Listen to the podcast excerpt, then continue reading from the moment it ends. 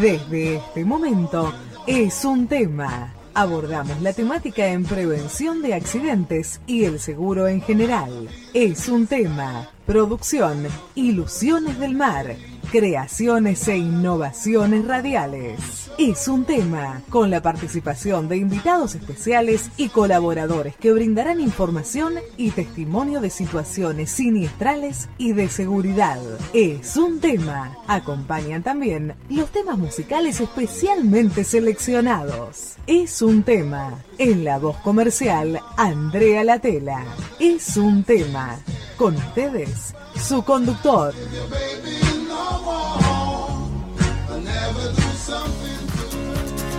¿Qué tal queridos amigos? Bienvenidos a un nuevo programa de un tema de Argentina. ¿Cómo están? ¿Qué dicen? que cuentan? Acá arranca toda la información actualizada del país y del mundo, energía y buena onda con la compañía de especialistas que nos hacen llegar tips y consejos en seguridad y opiniones de cómo seguir adelante ante obstáculos que se nos presentan en la vida continuamente. Información en seguridad, cultura, novedades del mundo, música y más. Con tu posibilidad de informarte, aprender y conocer sin aburrirte. Con ustedes estamos compartiendo las sensaciones y vibraciones que van por esas ondas llegando a ustedes acá, Rincón del Planeta. Mucho más que información. La compañía de especialistas en seguridad, psicólogos con sus opiniones y consejos, más el arte de los cantantes con su música, que nos alegran y nos hacen llegar mensajes de alegría, fe y esperanza en cada canción. La presencia de ustedes también, constantemente por las redes sociales que van a nombrar durante el programa Abril y Tomasi, para que nos sigas, participes, comentes y compartas el aló fuerte que se extiende por el mundo. Y en la dirección Juan Carlos Rodríguez Gil, en la operación Juan Manuel Burtín, en la producción y difusión Abril y Tomasi y encargado de contenido Hugo Besati, que se, se, nos dejó, nos dejó, se cansó. No, eh, nos lo vamos a llamar. De acá no zafa nadie. Desde este momento arrancá, contalo, decilo, expresalo y compartí. Abril. Hola Juan, ¿cómo estás? Acá, todavía vivo, estamos vivos, estamos bien. ¿Qué tenemos para hoy, Abril? A Nico Naola desde Mercedes, Buenos Aires con el informativo, Rosa de los Vientos Rock con sus temas musicales, el profe Darío Bocaro con las efemérides, un poquito de educación, cultura general, ¿cómo es? Acervo cultural. ¿Acervo cultural? Sí, ya sabes qué significa. Sí, bueno, pero a ver, explicarle a los oyentes y a los espectadores. Es como cultura general, no, no, soy Wikipedia. el doctor Adrián Rosa con la info actualizada sobre COVID, el doctor Ricardo Echegaray es director de AFIP y amplia trayectoria en la aduana. ¿sí? Hoy lo tenemos con nosotros. Vamos a hacer un ping-pong de preguntas y respuestas. Porque como dijimos en el programa pasado, la gente no solo vota listas, vota personas. Exactamente. Vamos a ir conociéndolos de a poco. La psicóloga Fernanda Chavarría, hablándonos un poco, bueno, lamentable el caso del Chano, ojalá salga adelante y se solucione todo, ¿no? Y Hugo Besati desde el Parque Nacional del Palmar. Para ponernos a tono con la dinámica del programa, seguimos con Love Generation.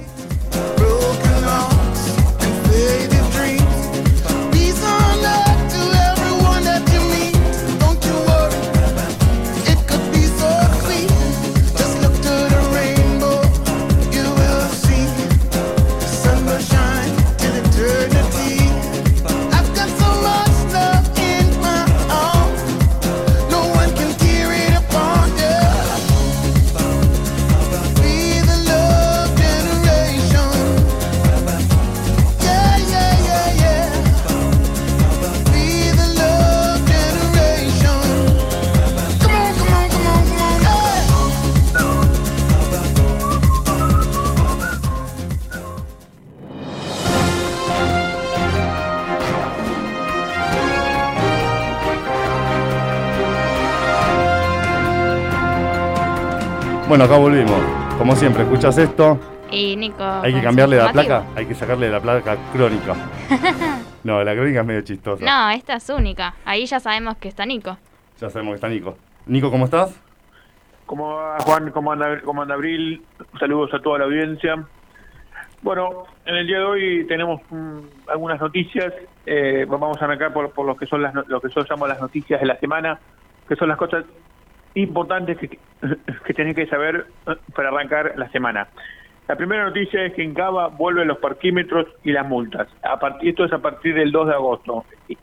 Y esta decisión fue tomada por el gobierno de la ciudad de Buenos Aires, especialmente por Juanjo Méndez, quien, quien luego de haber hecho un análisis, los niveles de circulación en la capital volvieron a ser iguales o mayores a los que eran antes de la pandemia. Perdón, Nico, ¿eh? siempre al pie de cañón, los parquímetros. No, está bien, a ver, hay que regir el tránsito, ¿no, Nico? Pero pero bueno, está bien. Se agrega, se agrega Eh, un, un tema más a la pandemia.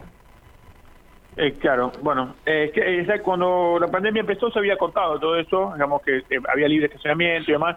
Ahora han visto que hay una circulación igual o mayor a lo que había antes de la pandemia, entonces vuelven los parquímetros y las multas por mal estacionamientos y demás. Si hay, si hay alguien que no sabe bien dónde puede estacionar, dónde no puede estacionar, digamos, cómo es el tema, la Ciudad de Buenos Aires sacó un WhatsApp, un número de WhatsApp que es 11 50 500 147, donde envías dónde puedo estacionar y junto con la- las coordenadas, dónde estás vos, y el WhatsApp eh, te debería responder eh, en lo inmediato. También está la opción del 147, donde puedes llamar y consultar. Este, bueno, eh, las multas van desde los 3.900 pesos hasta- los 11.700 pesos. Este, bueno, como sabemos, el- es- ahora, vamos, vamos a des- desarrollar un poco más después. El, la idea del gobierno de Ciudad de Buenos Aires es empezar nuevamente con lo que es, lo que sería una normalidad o una nueva normalidad en realidad en la, en la Argentina. Seguimos en la Ciudad de Buenos Aires, pero, que- pero también tengo entendido que la provincia lo va a hacer, es que las clases, volverán las clases presenciales en todos los niveles entre el 4 y el 23 de agosto. Este, eh, digamos, es después del, del receso de, de, de vacaciones de invierno. El, el plan de, la, de la vuelta, como decíamos, se, va a dar entre el 4 de agosto y el 31 de agosto. Digamos, eh, se considera que eh, se- se está buscando que los chicos en la segunda mitad del año estén es más en, más en contacto con la escuela, estén más en contacto con sus, con sus pares, eh, estén más en contacto con la presencialidad, entonces por eso se, se se ha decidido esta vuelta a las aulas. ¿Cuándo vuelven? Los chicos de cuarto y quinto año de la secundaria regresan el 4 de agosto. Los chicos de quinto y sexto año, pero las escuelas técnicas, las escuelas técnicas eh, tienen un año más, regresan el 9 de agosto. El resto y el resto de los cursos, digamos, regresan el de la secundaria, regresan el- también el 9 de agosto. Y el 23 de agosto va a regresar el nivel inicial, es decir, los chicos que van a, a jardín y los primeros años de primaria.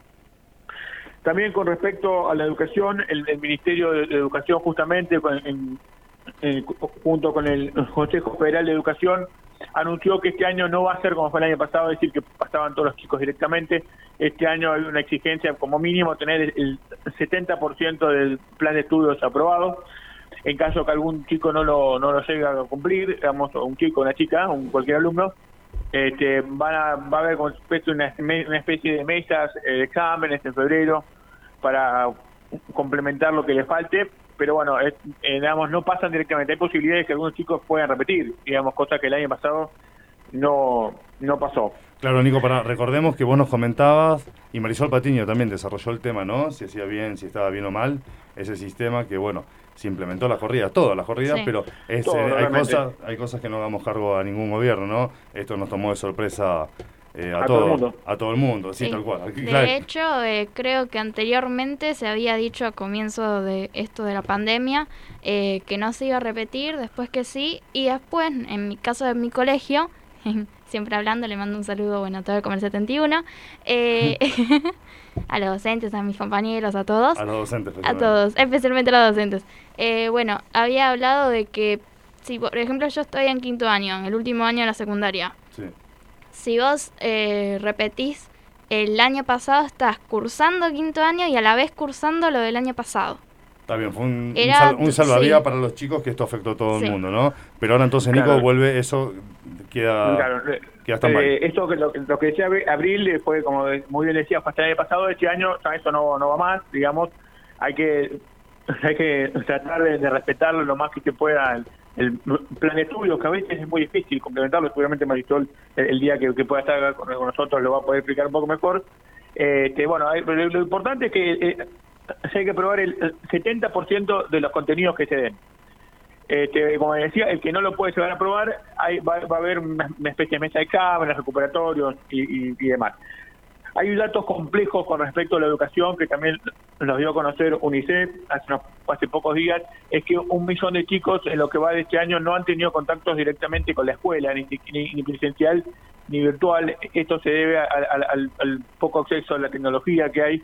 Y también un, dato mucho más crudo con respecto a la educación es que el 78% de los chicos ha dejado directamente la educación. Es gente, esta gente quiere buscarla nuevamente para que vuelva al colegio.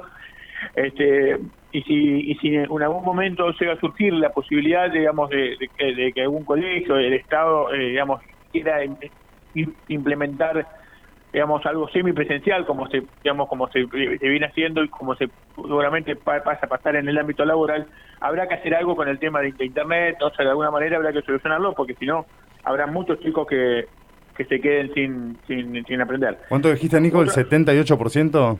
Es que dejó el colegio directamente, el 78%, y hay un millón de chicos que este año no tuvieron contacto con la escuela. Esto lo dio a conocer UNICEF hace unos días, UNICEF Argentina. Otra, es muy, es muy crudo Juan ese dato, es muy... Es muy, sí, sí, me quedé, no lo había escuchado, mira que obviamente somos todos nosotros de, ¿no? Como comunicadores sociales de estar al tanto. sí, estar al tanto al día, Y profundizar un poquito más, ¿no? Viendo las fuentes, pero no, no, no tenía esos números. Sí, la verdad que es muy muy muy preocupante y, y, también es preocupante el tema de un millón de chicos. Por eso decía que si en algún momento se quiere plantear algo semipresencial, dejarlo para siempre, digamos, como se está planteando en el ámbito laboral, yo creo que va a haber que hacer algo con el tema de Internet.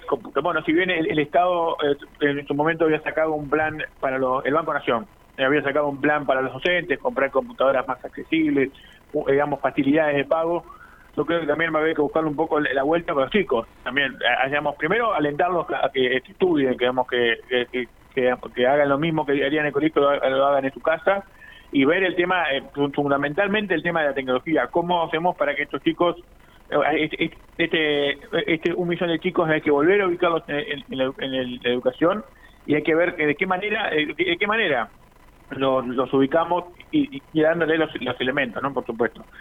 Otra de las noticias es que se viene la ley de las criptomonedas para regularizarlas. Como ya hemos hablado en algunas oportunidades, la criptomoneda tiene la característica que no es una moneda de curso legal, es decir, que no tiene los, avales de, las instituciones económicas, como por ejemplo principalmente el Banco Central, la Casa de la Moneda, la Comisión Nacional de Valores. Entonces se está buscando alguna forma de regularizarlo.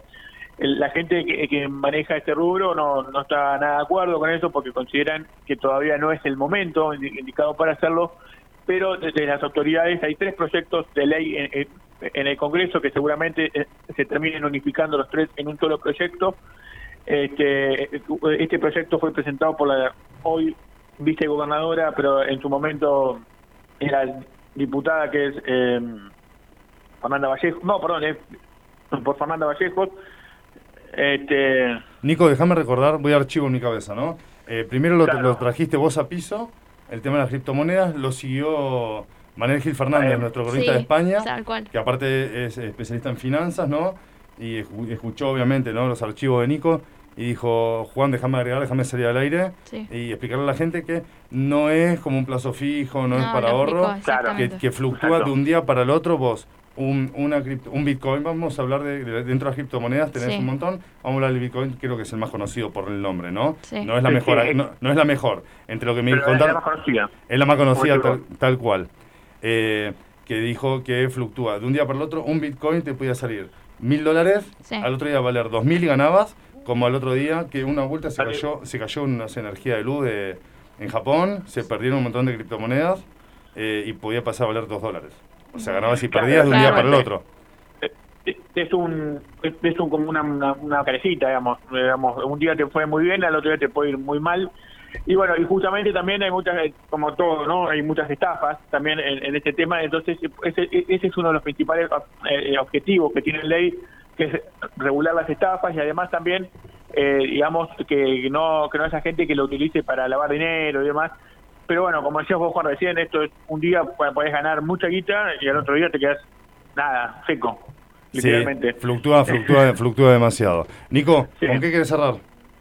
Vamos a contarle a la gente que, bueno, que finalmente se cerraron las listas, como decíamos la semana pasada, sin demasiadas novedades en los primeros nombres que la campaña ya empezó bastante picante, digamos, eh, eh, se están tirando con de todo entre entre Manes y Santilli, después eh, salieron el, tema de los ministros, que estas listas están integradas por muchos ministros, funcionarios del gobierno nacional y provincial, que, vienen cambios importantes en el gabinete, ya está confirmada la, salida de, de Agustín Rossi del Ministerio de Defensa, no se sabe quién lo va a reemplazar, ya también, bueno, Victoria Toloso Paz dejó de formar parte de la mesa contra el hambre.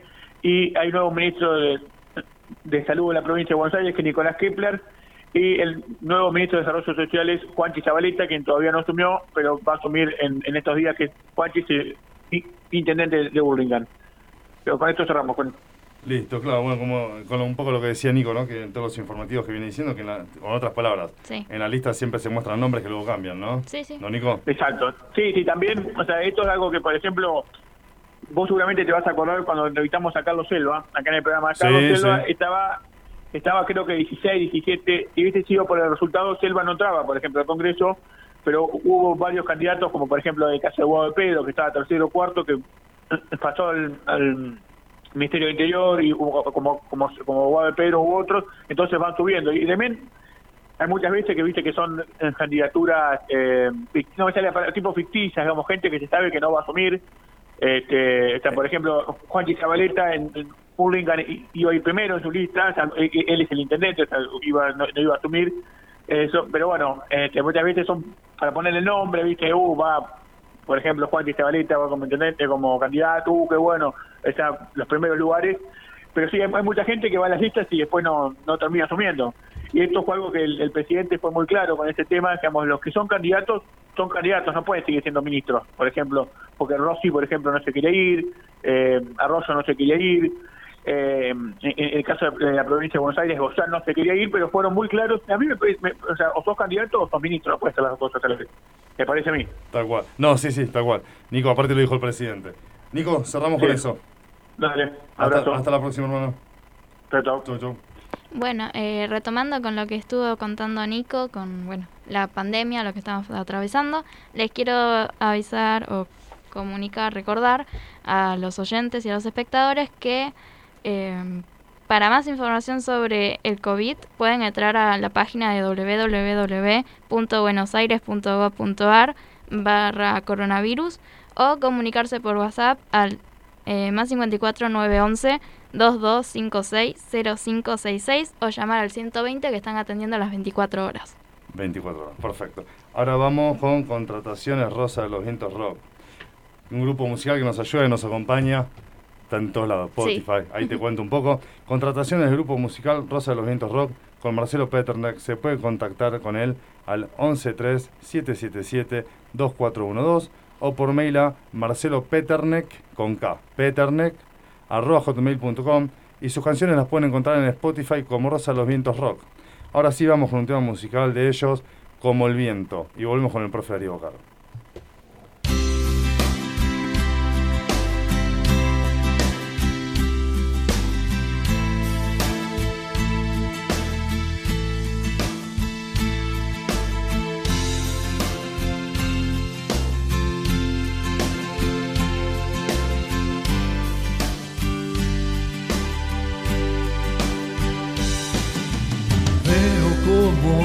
El sol sobre mi frente por el camino que estoy tan diferente.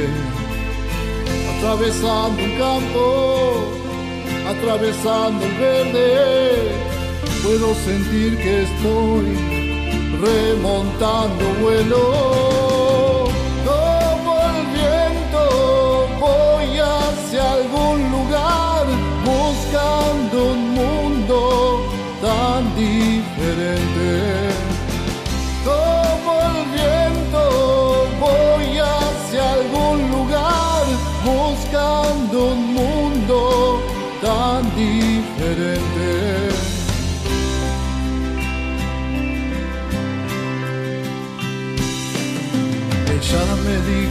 una vez, porque es que me dejas, podés quedarte aquí, todo te puedo dar.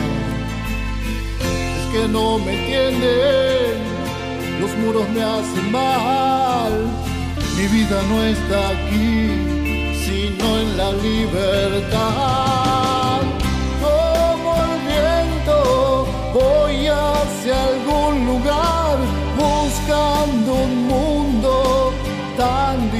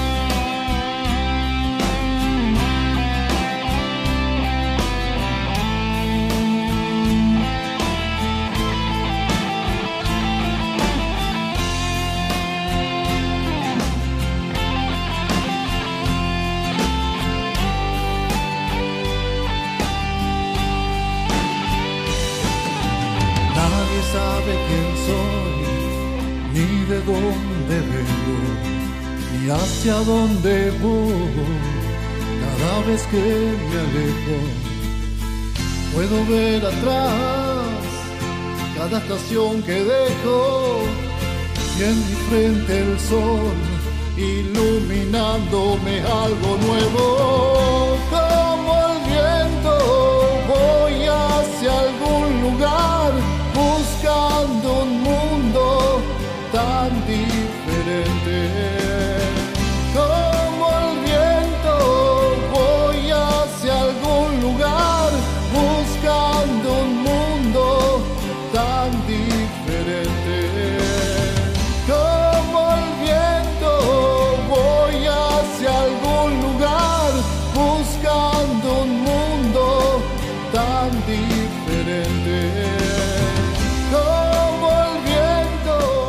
Bueno, queridos amigos, recuerden lo que están escuchando como el viento de Rosa de los Vientos Rock. Los encontrás en Spotify como Rosa de los Vientos Rock. Sí, No me lo dijo el cantautor Marcelo Peterner, pero yo lo voy a decir en YouTube como Rosa de los Vientos Rock. tal cual. Y también lo pueden ver a nuestro programa por las, eh, el canal, claro. En el canal de YouTube es un tema de Argentina. En Spotify, como es un tema de Argentina. En Instagram, en Twitter y en Facebook, como es un tema de Argentina. Así de fácil. Así de difícil la tenemos. Perfecto.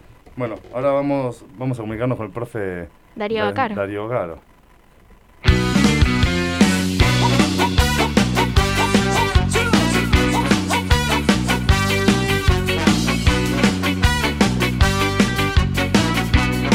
Bueno, vamos con el profe Darío Bacaro, un poco de cultura.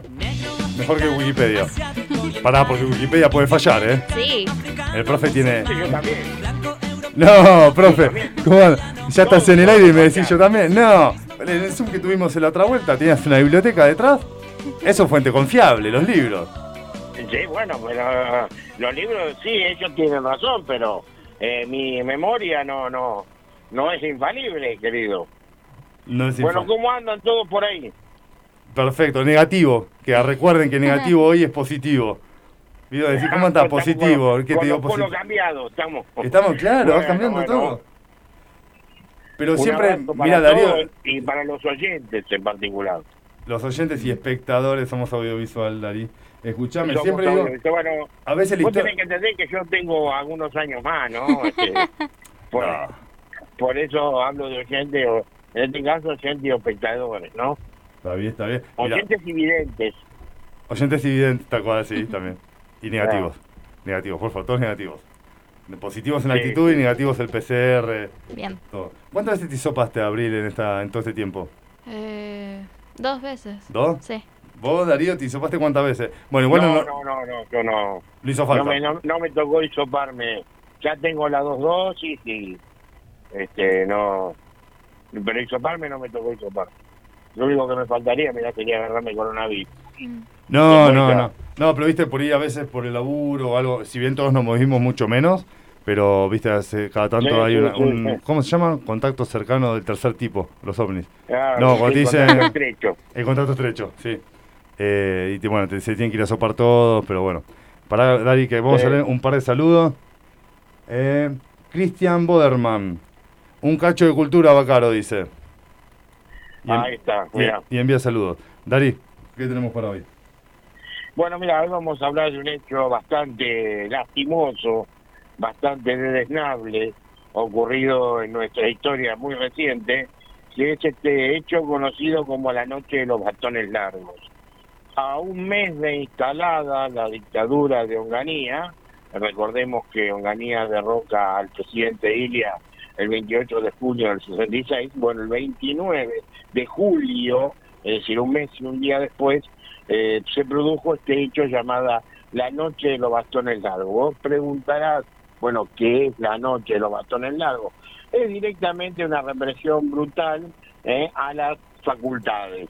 Es decir, este, el gobierno se la agarró con el conocimiento, decidió que el saber, y sobre todo el saber en algunas áreas, como en exactas, eh, eh, era su enemigo. A través del decreto 16192, el gobierno de Onganía decidió terminar con el gobierno, eh, la autonomía universitaria, anulando el gobierno tripartito y eh, decretando que a partir de ahora todos los decanos de universidades este, eran miembros de, estaban subordinados al Ministerio de Educación. Y el que no aceptaba se podía, podía renunciar e irse. Bueno, muchos no solo no aceptaron, sino que eh, defendiendo el derecho de la universidad, su gobierno tripartito, eh, tomaron este, las facultades como exactas, naturales y filosofía y letras. Bueno, eh, se mandó a la Guardia de Infantería, a un organismo, un organismo, un grupo comando llamado Dirección General de Orden Urbano de la Policía Federal Argentina y este grupo procedió, procedió de manera tremendamente violenta a desalojar hasta a, los profesores y estudiantes que ahí estaban. Se detuvieron alrededor de 40 personas, eh, inclusive al decano eh, y al vicedecano, este que eh, Rolando García y y Manuel Sadowski, que salieron con la cara rota, con, con la cabeza rota. Eh, y bueno, eh, dentro de los detenidos estaba también un invitado extranjero del MIT, del, eh, Instituto de Massachusetts, que era Warren Ambrose, que no tuvo la mejor de la suerte, también cobró, este norteamericano cobró, y gracias a la represión que sufrió, este hecho fue después extractado en el New York Times o sea, todo el mundo se enteró de que en Argentina eh, a los profesores universitarios se les reventaba la cabeza a palo.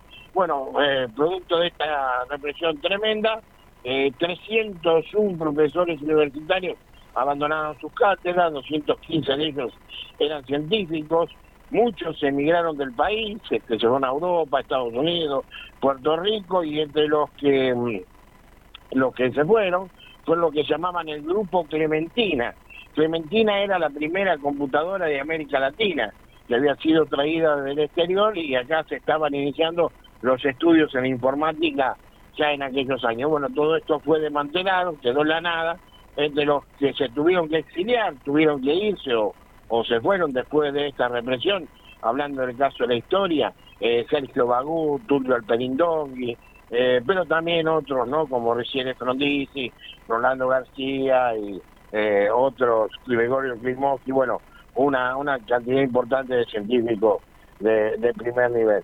Bueno, este hecho, este, La Noche de los Lápices, obviamente fue retratado en, películas, en cine y en documentales, y así que eh, eh, lo recordamos con cierta tristeza porque eh, cortó el desarrollo científico de nuestro país por por mucho por mucho tiempo, ¿no? Y retrasó un montón de conocimientos que a la Argentina le hubieran sido tremendamente útiles. Pero bueno, eh, los dictadores dan órdenes y no explicaciones y esto lo hemos dicho tan cansancio, así que bueno, recordamos hoy este día como un día de eh, tener presente que la barbarie es enemiga de cualquier desarrollo, ¿no? Tal cual, Darío, podemos aprovechar esta sección eh, con un tema, a ver, vamos a sacar una conclusión. Eh, Darío lo que está contando es algo, una realidad, ¿no? La, única venía la verdad es la realidad.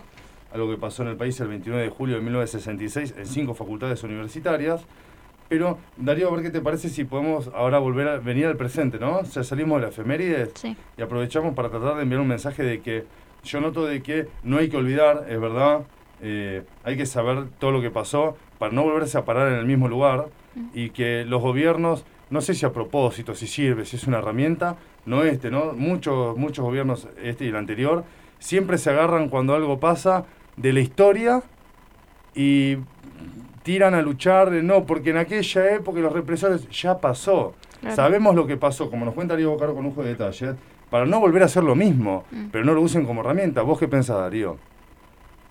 Mira, eh, una cosa es que yo te diga, ya pasó, y otra cosa es que realmente yo haga algo para cambiar lo que pasó. Acá no han hecho demasiado para cambiar lo que pasó. Eh, se siguen, siguen hablando de, del pasado, como decís vos, pero sin atender aquellas cosas que realmente fueron afectadas en ese pasado. La economía, la ciencia, el estudio, el trabajo, el desarrollo nacional. Eh, Tal cual, que bueno, que, Qué bueno lo que decís, Sí. Darío, porque yo me estaba olvidando de eso. De que ya con otro tipo de formato, ¿no? Sí. Ya sin, sin la noche de los bastones largos, pero de otra forma, y como dice Darío, están afectando y no benefician en, en nada a la, gente, a la gente de la cultura, ¿no? ¿O no, Darío? Exactamente, exactamente. Y aparte que vos ves, eh, yo te- si te tuviera que ser franco y sincero, yo te tendría que decir que Argentina tiene el mismo plan económico de 1955. Nada, tan así. O sea, Sí, no cambia. en estructura, sí, con detalles, con matices, con eh, o- consideraciones que bueno, hay que tener a lo largo del tiempo, pero eh, básicamente eh, desde 1955 hasta ahora se fijaron algunas líneas fundacionales de lo, de lo económico que no han cambiado. Adhesión al Fondo Monetario, apertura a los capitales, flexibilización laboral. ¿Me entendés? Entiendo, sí, sí. O sea, sí. y todavía no nos dimos cuenta que la solución no pasa por ahí, que pasa por mirar hacia adentro, por mirar hacia lo que nos hizo un poco más grande, un, un poco más interesante a lo largo del mundo, un desarrollo nacional. Que muchos dicen que es gobernar. Gobernar es eh, anular eh, o, o disminuir al máximo posible las desigualdades. Hoy tenés uno de cada dos pibes que prácticamente no comen todos los días. Sea, ¿a dónde nos están llevando? Pará, no, no Yo comento. recién escuchaba lo que decía Nico, ¿no? Sí. Esto, si vos querés ser candidato, tenés que renunciar al cargo que tenés. Pero se tendría que caer de maduro, no habría que decirlo. Claro. Porque cuando vos sos funcionario, vos cobrás con la plata de todos. De los que son de tu partido y los que no son de tu partido. Si vos querés ser candidato, fenómeno, anda a la lucha política, tenés todo el derecho del mundo a hacerlo, pero renunciar al cargo. Porque cuando vos estás en un cargo, representás al país, no a un partido. Claro, No sé si se llega a entender esto que parece tan difícil. No, no, Darío, a ver, más claro, échale agua. Así como lo explicaste, eh, que no lo entiende, que, se- no sé, que, que vuelva a estudiar. Dari, déjame aprovechar para... Por ahí uno pide, por ahí uno pide demasiado, Juan Carlos, o está muy cansado de ver eh, siempre lo mismo, ¿no? Pero algún, en algún momento podríamos decir, bueno muchachos, a ver, paremos la pelota, ¿qué estamos haciendo? ¿Qué es lo que estamos haciendo? Dej- dejémonos de pelearnos y tiremos por el mismo lado, ¿no? Y en la medida de lo posible, sí, querido, en la medida, eh, porque el Martín Fierro no es estúpido cuando dice, si entre ellos se pelean, lo devoran los de afuera. Tal cual lo dice Martín Fierro, ¿no? Los hermanos sean, un- ¿Entendés? los hermanos sean unidos. Andrea Rinaldi, brillante los es la ley conceptos... primera. Eh, porque es la ley primera. Andrea Rinaldi dice brillante los conceptos del profe. Perfecto. Bueno, chicos, eh, me quiero despedir recordando que hoy es el Día Internacional de la Lucha contra la Trata de Personas. Uno Ah. de los delitos más infames que se puede eh, conocer en el mundo, ¿no? La trata de personas creo que es un delito de, de una maldad y de una bajeza, no sé, comparable con muy pocas cosas. Tal cual, Darío. Bueno, Darío, muchísimas gracias por tu aporte. Hasta el próximo programa. Abrazos para todos. Abrazo. Abrazos y choque de puños COVID. Saludo COVID. Abril, eh, ¿dónde nos pueden encontrar? Eh, nos pueden encontrar en la No, diga- no digas Avenida Rivadavia al 16.000 porque no. En las redes en sociales. las redes sociales. En las redes ok. sociales. Bueno, en las redes sociales las pueden encontrar en Facebook como es un tema Argentina, nuestra fanpage. Em, en el canal nuestro propio de YouTube, que es como lo pueden buscar como es un tema Argentina. En Instagram como es un tema Argentina, en Twitter, en Spotify como es un tema Argentina y en Twitter pueden eh, dar comentarios, decirnos qué música o lo que ustedes quieran, mandarnos saludos al hashtag es un tema Argentina. Eso en Twitter. Exactamente. Perfecto. Carolina Saltemo saluda, aquí escuchando, viéndolos. Saludos a todo el equipo. Sergio Ariel Díaz, el gringo, el gringo argentino, está en Estados Unidos. Se escapó antes. El gringo pregunta, ¿a qué hora sale Chegaray gringo, Chegaray sin H? Eh, Liliana Cristina Díaz Fernández, un saludo para ella, también nos saluda. Big Wave Surf School, ¿qué significa? Gran, no sé qué. Escuela. El Palmar, saludo. Sí. Franco Triulzi, nos saluda Andrea Rinaldi, Jorge Santander, el equipo. Jorgito, ¿cómo estás? Te esperamos en piso pronto. Perfecto. Gente, vamos a un pequeño publicitario y volvemos con algo que no puede faltar, ¿no? Hoy, nunca puede faltar. Hoy la salud es todo, pero en los programas, en la televisión, hoy están siempre eh, el doctor Adrián Rosa. Bien. Vamos a un espacio publicitario, vamos. En la seguridad, la improvisación no debe tener lugar. Es un aporte del proyecto Es un tema de Argentina. Apoya este programa la Asociación Argentina de Bomberos Voluntarios de General Lavalle, partido homónimo, Buenos Aires, Argentina. Eso del espacio publicitario. Extintores Fadesa para fuegos de clase A, AB, BC, ABC y AK. www.cautiosrl.com.ar Matafuegos Lugano SRL. Productos servicios con bajo norma IRAM 3517, segunda parte, y habilitación de la Secretaría de Política Ambiental, habilitación del Gobierno de la Ciudad de Buenos Aires, miembro de la Cámara Argentina de Seguridad, www.matacoslugano.com.ar Neumáticos Más. Venta de neumáticos y llantas. Todas las marcas tren delantero, alineación y balanceo. Neumáticos Más. En Mariano Acosta 1179. Parque Avellaneda, Ciudad Autónoma de Buenos Aires. Teléfono 4612-2460. Salón Unisex Marcelo. El lugar para tu bienestar capilar. Cortes, lavados, color, queratina, peinados, botox, alisados, baños de crema, planchitas, salón sex Marcelo, en Peribebuy 2087, San Justo, teléfono 15 6177 7828. Hawk Security SRL, seguridad privada. Seguridad física, análisis y elaboración de planes y planos de evacuación. Auditorías, seguridad electrónica, con Hawk Security, su problema de seguridad tiene solución. Contamos con certificación ISO 9001 y amplia trayectoria en el rubro. www.hawksecurity.com.ar Mail info arroba hawksecurity.com.ar Teléfono 11 4639 4198 Hawk Security, empresa habilitada en Cava y provincia de Buenos Aires, 28 años en el mercado, avalan nuestra experiencia.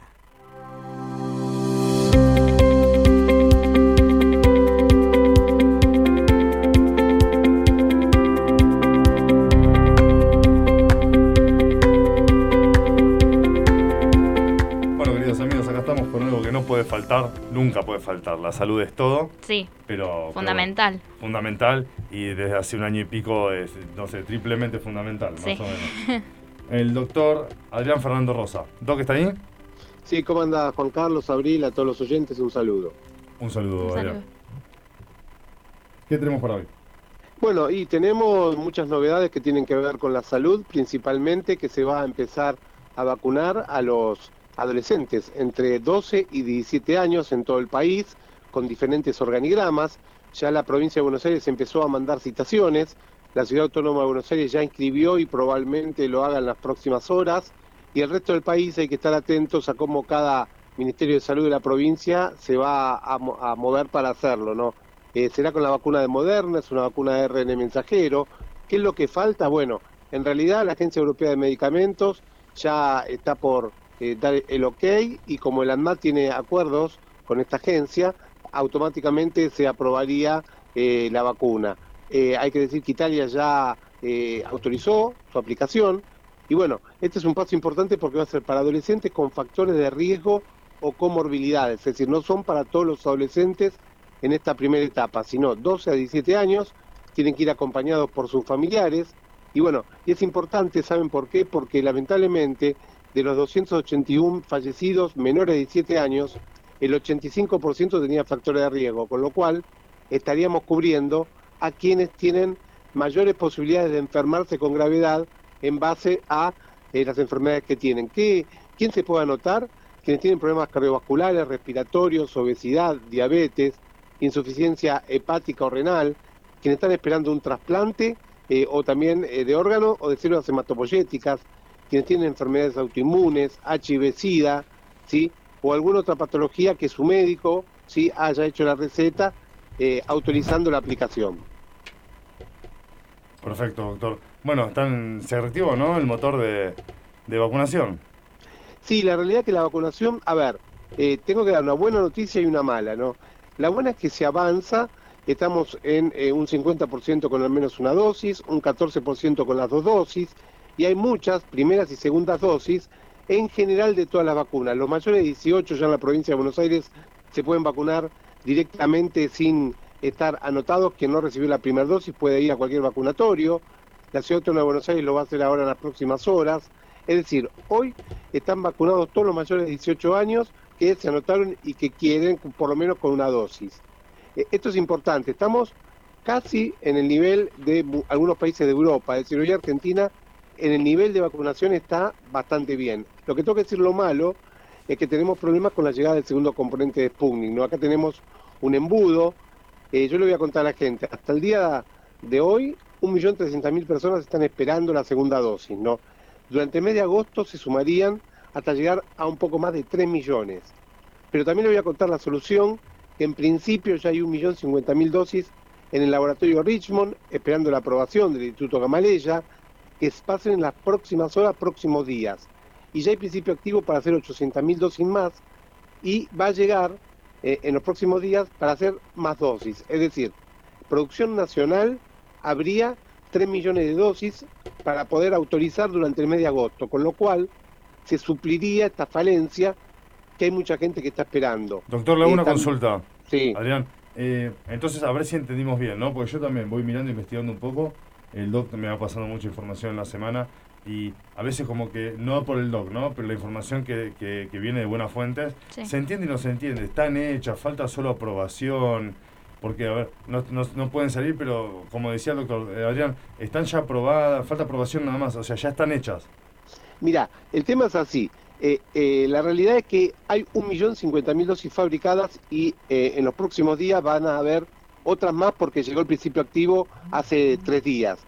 Es decir, habría 2 millones de dosis ya listas para aplicar. Pero ¿qué pasa?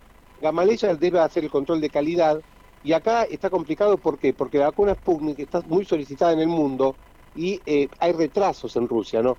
El adenovirus AD5, que es la segunda dosis, tarda más en producirse y esto genera, sí, eh, lamentablemente, este retraso. Las dosis están, una parte, un millón cincuenta mil, falta lo que hay final y durante esos días de agosto se va a dar, así que tengan eh, atentos a las aplicaciones, no puedo dar la fecha exacta, ojalá sea mañana, pero no va a ser mañana, y bueno, y a partir de ahí va a haber vacunas, y también hay compromiso de algún otro vuelo con dosis listas del segundo componente desde Rusia, con lo cual soy muy optimista que en agosto esto se va a solucionar en parte, por lo menos para una gran parte de la gente que está esperando su vacuna. Y lo otro que quiero decir cortito es que se queden tranquilos, porque quien recibió la primera dosis, por más que ha pasado 90 días, hay estudios científicos, no que lo diga yo, que eh, dicen que la protección es muy buena. Yo entiendo que no es lo ideal, sino lo real.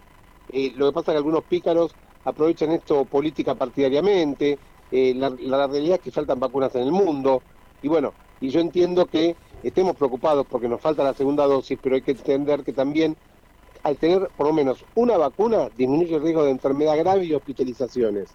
Y esto es lo que hay que tener como positivo en un contexto mundial donde está muy difícil el tema de las vacunas, ¿no? Y si querés después cuento algo cortito de la variante Delta. Tenemos tiempo, sí, sí, como eh, lo tenemos que hablar sí, esta semana, ¿no? Empezó a salir en la tele que que, nada, ya en Córdoba, 17 contagiados, ¿no?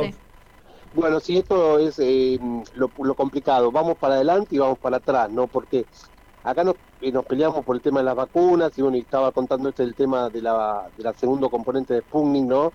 Eh, pero nada alcanza si no hay responsabilidad social, porque yo entiendo que cada autoridad nacional, de la provincia de la ciudad autónoma, no con respecto a la, a la obtención de vacunas y aplicación, tendrá su responsabilidad y las medidas que tome, pero apareció la temida variante Delta. ¿Y por qué digo esto? No quiero asustar, pero es muy contagiosa y puede aumentar el número de nuevos positivos, con lo cual eh, obviamente hay que ser cautos. No hubo rebrotes en Israel, que está con una alta tasa de vacunación del 70%. Entonces digo, ¿qué es lo que pasó? Bueno, eh, hay tres regiones donde eh, se está viendo que está la variante. Una es en Salta, esto es lo más raro porque la persona que vino del exterior guardó el aislamiento, y luego del otro estudio que se hace a la semana, aparentemente apareció la positividad para la variante Delta, ¿no? Por lo cual en Salta se hicieron las medidas de precaución porque cuando llegan los viajeros tienen que aislarse en un hotel, pero bueno, acá falló y ya hay 20 personas, eh, contacto estrecho, que eh, están eh, aisladas para evitar que haya circulación comunitaria. En la ciudad autónoma de Buenos Aires viene lo otro raro, que es, apareció en una nena de 8 años que no tiene antecedentes de haber viajado al exterior ni de tener contacto con nadie que haya viajado al exterior. Y están 40 personas aisladas y se está haciendo un operativo casa por casa por Montserrat para ver quién tuvo relación con esta nena, quién estuvo cerca, familiares y amigos, porque quieren evitar también la circulación comunitaria que yo ya diría, ojalá me equivoque, que es difícil de que no esté pasando cuando esta nena no tiene antecedentes de haber estado con alguien del exterior.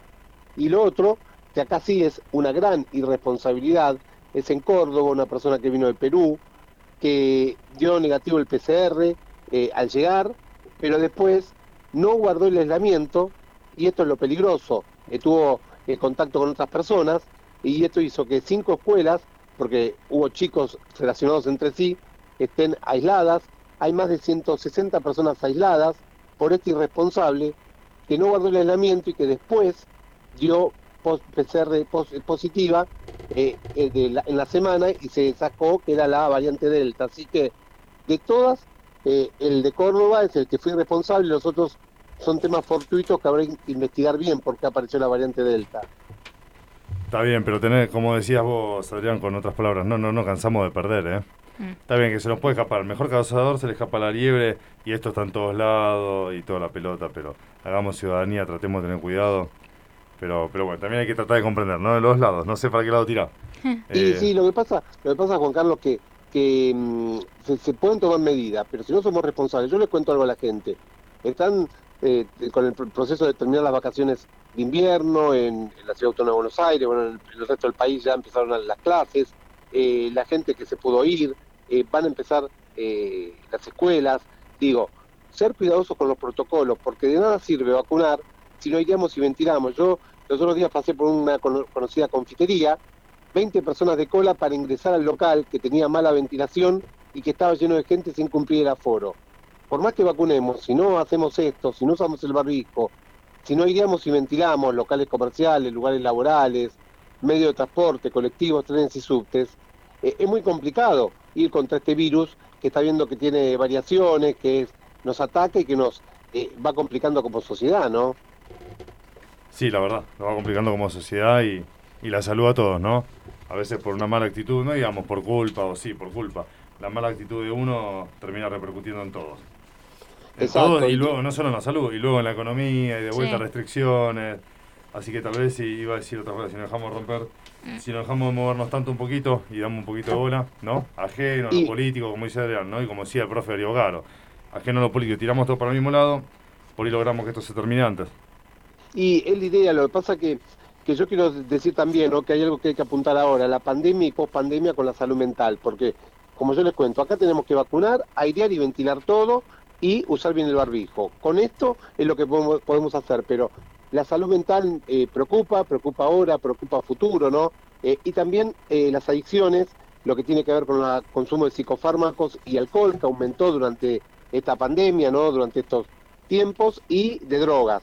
Lamentablemente el caso de Chano nos atraviesa como sociedad, que muchas veces hay llamados de auxilio que no escuchamos, un muchacho exitoso, podemos decir, y joven, que, lamentablemente eh, tuvo un problema de salud por en base a un rebrote psicótico o también eh, uno vaya a saber el tema de el consumo de, sustancias prohibidas, ¿no? digo, eh, el, lo que pasaba en su momento con Diego Armando Maradona, es decir, callamos y no queremos mirar, y hay que mirar, hoy hay que mirar el consumo de alcohol, que será para otra charla, cuando Argentina ganó la Copa América, yo vi los festejos, ¿no? En la televisión, porque no fui a festejar por una cuestión de seguridad, y muchos jóvenes, adolescentes tomando mucho alcohol. Entonces digo, es peligroso esto, hay que tratar de trabajar mucho en lo que es la salud mental y el consumo de sustancias problemáticas y hay una responsabilidad de campañas públicas que no se hace, medios de comunicación, eh, eh, el Estado en cada uno de los lugares donde tenga la posibilidad de hablar de esto. Y bueno, me, me preocupa mucho esto y bueno, y es un tema que a futuro tenemos que tratar, ¿no? Eh, porque es muy importante. Adrián, perfecto. Justamente en un ratito nomás, Fernanda Chavarría, la psicóloga del programa. Bueno, tenemos varios que son profesionales en varias cosas, pero bueno, cada uno está en una sección. Va, va a hablar del tema de Chano y, bueno, todo cómo se pudo haber no solucionado, ¿no? Porque nadie tiene la verdad. La verdad tiene Chano, la familia, los policías que estaban ahí. Sí. Eh, ¿Qué, ¿Qué, se podría haber hecho? ¿Qué, qué, hacer? Eh, Doc, muchas gracias por estar. Hasta el próximo programa. Gracias eh, a ustedes, les mando un saludo. Déjame que si tienen, me pueden seguir en mi Instagram de salud, que es arroba rosa. Les subo toda la información y a cuidarse mucho. Ventilar, airear todo y usar el barbijo es la clave en estos tiempos. Confiar y creer, avanza la vacunación, que es importante. Y si somos responsables con las medidas, esto va a pasar más rápido. Eh, ojalá que sea así, así que hay confianza en esto y esto es muy importante para decirle a la gente. Perfecto, doctor. Muchísimas gracias por estar. Hasta luego. Bueno, como decía el doctor, con otras palabras, vacunate, con la que sea, pero vacunate. Sí.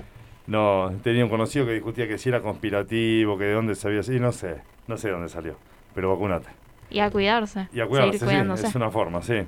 Bueno, Sergio Díaz nos ayuda con la traducción Big Wave, Escuela del Surf en el Palmar, España. Bueno, nos mandan saludos de allá, un gran saludo a España. Bien. Eh, gente, vamos con un pequeño publicitario y volvemos en minutos nomás con la entrevista al doctor Ricardo Chegaray, ex titular de AFIP, con amplia trayectoria, tanto en la aduana como en la AFIP, 30 años como empleado del Estado y el primer y único funcionario de carrera dentro de la AFIP. ¿Sí? podemos explicar que es funcionario en carrera.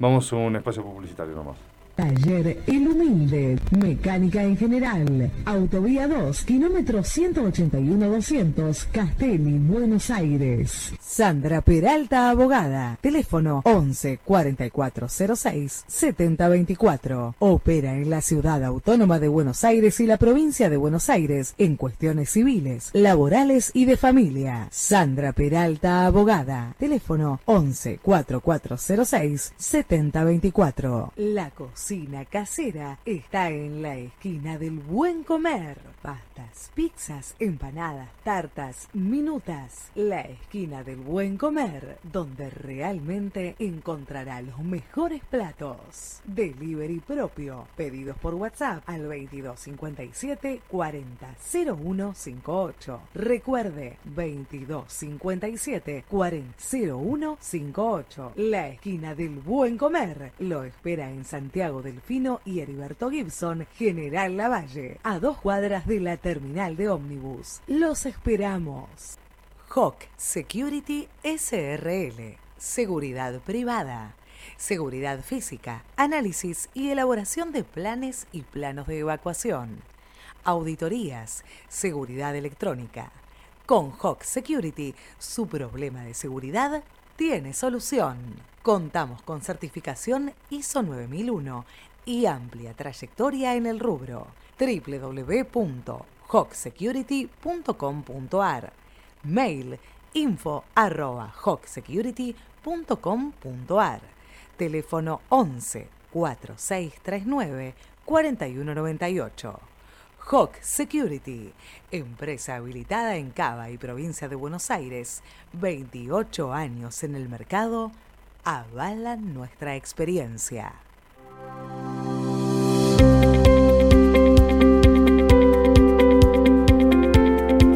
Amigos, vamos a seguir anunciando. ¿Qué vamos a anunciar, Abril? Bueno, queridos espectadores, quiero em, decirles lo que iba a decir Juan. Eh, que seguimos anunciando nuestro trabajo en conjunto con la ONG Remascotera, fundada por Nelly Fernández y la ONG la puedes encontrar en su fanpage como Remascotera Tartagal que también tiene su programa televisado por Canal 4 de Tartagal Salta, llamado La Voz de los Animales, con la dirección de Nelly Fernández y conducido por Milagros Pariente, que le mandamos un saludo. El programa lo pueden ver por Canal 4 Video TAR en Tartagal, todos los martes 19 horas en todo el noroeste argentino y para todo el país en la fanpage de Videos Noticias. En Instagram los podés encontrar con el nombre de La Voz de los Animales Importante para donaciones comunicarse a su mail la voz de los animales tartagal.gmail.com Perfecto. ¿Canal de YouTube tienen? ¿Sí lo dijiste? Sí. Ah, yo no, perdón, estaba distraído. Bueno, vamos con un videito explicativo de ellos. ¿Cuál me lo podemos mandar? Gracias.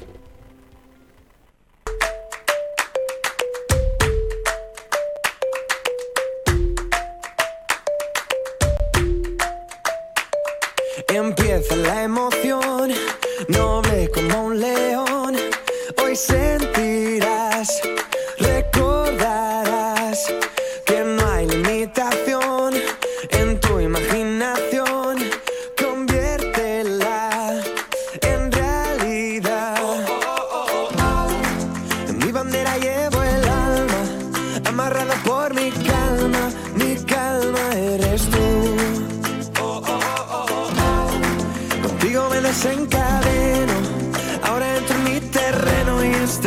lucha te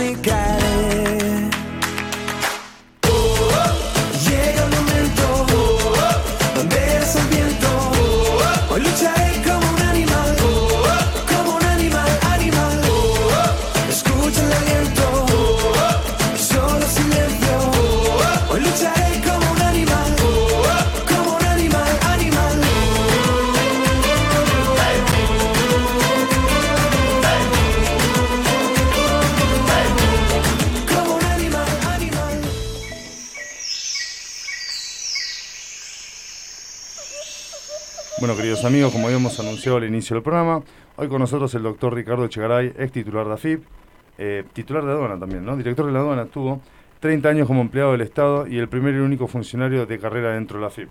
Ahora vamos a explicar un poquito qué es la diferencia entre funcionario, carrera y normal. Ricardo, ¿estás ahí? Sí, ¿qué tal, Juan? ¿Cómo le va? Muy bien, muy bien, muy bien. Perfecto, como decimos en el programa, hoy sí decimos cómo estás, me dicen negativo, negativo es positivo, ¿viste? Tal que, el, que el PCR, no te, te- uno dice positivo, te dio el PCR positivo, te querés morir. bueno, doctor, queríamos, queríamos hablar con usted, ¿no? Eh, que estábamos buscando gente de, de trayectoria, ¿no? Que tenga Sí. historia, que tenga historia en la política. Hay muchos nuevos que no queremos decir que son malos, pero a ver, no los conocemos. Mm, Porque el doctor seguramente va a estar de acuerdo que la gente no solo vota listas, vota personas. Y exactamente. esas personas hay que conocerlas. eh, y bueno, estaría bueno saber de esa gente que ya conocemos. Eh, un ejemplo del doctor que nos gustaría saber qué piensa Ricardo del actuar del gobierno con respecto a las restricciones del COVID. Bueno, eh, eh, primero, respecto a tu comentario, estamos ya en, un proceso electoral y, la gente termina eligiendo legisladores que por algún grado de trayectoria, por un grado de, de empatía con la sociedad, terminan representando eh, las ideas de, un espacio político o del oficialismo en el gobierno. Pero por otro lado tenés la ejecución de la gestión del Estado que, que es mayor inclusive en lo que es operativo, porque hace los resultados que tiene que ver la gente.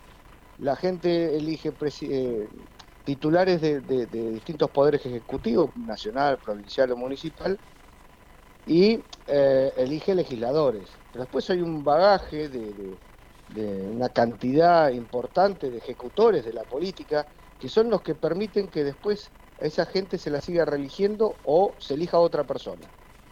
No sé si me explico, ¿no? Sí, Uno sí. puede tener las ideas, expresarlas, eh, ser un buen panelista, tener un- cierta simpatía, empatía con la gente eh, y obviamente transita el derrotero de eh, ser elegido por el pueblo. Y después los elegidos tienen que poner a, gente a ejecutar. Y ahí es donde va la respuesta a tu pregunta inicial. El- gobierno ha hecho eh, lo que es el derrotero, el camino, ha transitado un buen sendero eh, y la ejecución de, de las políticas eh, es donde eh, algunos o, ciertos sectores de la sociedad eh, exteriorizan su, su disconformidad. Pero acá lo bueno en la Argentina es que hay una, una coincidencia generalizada que el camino que se quiere tomar eh, es, un- es este camino. Y en cuanto al, al manejo que tuvieron o que viene teniendo el gobierno respecto de- del COVID, tengamos en cuenta que, que es una pandemia desconocida para toda la dirigencia política, no solo de la Argentina, sino del mundo, que en esto lo que marcaba como, como regla de- de gestión de una sociedad era la prudencia y el análisis profesional. Y es muy claro en política ver las cosas como, al menos cuando yo la veía, cuando yo era chico, uno miraba los programas, el cómics, un programa de, televisión, una aventura, y, y se daba cuenta de qué lado estaban los buenos y de qué lado estaban los malos. Era fácil. Eh, por ejemplo, eh, yo que sé, uno veía a Batman, a Robin, eh, cuáles eran sus causas, sus objetivos, y miraba, yo qué sé, el guasón y sabía cuáles eran los objetivos del guasón. O, y en esto, en política, al menos en, en el espacio del, del peronismo, donde yo me identifico, y, y siempre tenemos claro eso, y, y lo que queremos es dialogar con la gente y explicar. Mire, eh, eh, del lado de- del pueblo, del lado de la preocupación de las cosas que, que tiene cada ciudadano de a pie, eh, ese es el lado de los buenos. De- Sí. Del otro lado, está claro, no, no son los buenos. Nosotros queremos a Robin Hood, no al conde de Nottingham. Entonces ese es el camino que estamos de- desarrollando. Y en lo que fue la pandemia, ha sido claro, el gobierno eh, ha apostado por la vacunación, ha hecho todos los esfuerzos, obviamente eh, se han cometido errores eh, que habrá que corregir, pero, pero el camino que siguieron, el del- de, vacunar e inocular a toda la sociedad argentina y que lo están llevando a cabo, lo están llevando a cabo con, con toda la buena voluntad y esperemos que esto dé sus resultados eh, finales y que nos permita a todos volver a tener una vida normal o la nueva normalidad. Bueno, ahí Ricardo, sabes que estoy, estoy de acuerdo en, en dos cosas en particular, ¿no? Que la realidad es la única dueña de la verdad y eso es verdad. De que, como dijo Ricardo, esto fue una sorpresa para todo el mundo, ¿no? Sí, tal Eh, cual. Saliendo de que lo puede llegar a saber él que lo generó, lo sacó, o si se generó solo, no lo sabemos. Fue una sorpresa y cambió el sistema económico, sociocultural, político, social, todo. de todo realmente. Así que, como dijo Ricardo, ¿no? Con errores, con aciertos y desaciertos, el gobierno viene haciendo lo que puede. Y es verdad también que se activó a full, Ricardo, eh, el motor de, de vacunas. Es que está claro que, yo qué sé, ayer en uno, en uno de los aplicativos leía rápidamente la, la comunicación que han tenido con toda la sociedad. Eh, Hoy están vacunando en provincia todo el mayor de 18 años, sin ningún tipo de restricción, ni nada. Así que yo veo que los resultados van a terminar siendo buenos. Y el anal, la reflexión final que va a hacer el ciudadano es que acá hubo un gobierno eh, que tomó decisiones en el sentido correcto. Eh, y esas decisiones son las que se valoran a la hora de decidir cuál es eh, el país que uno quiere tener. Perfecto. Ricardo, otra cosa que quería preguntarle, eh, y quiere saber nuestros oyentes espectadores y también nosotros, ¿no? Sí. Eh, obviamente, Ricardo no colgó los botines, con la experiencia que tiene, sigue eh, haciendo política y aportando, ¿no? A- desde, su, desde su lado, ¿no? De donde está parado, al gobierno y, a- y al pueblo. Y queríamos saber cuáles son sus ideas y objetivos.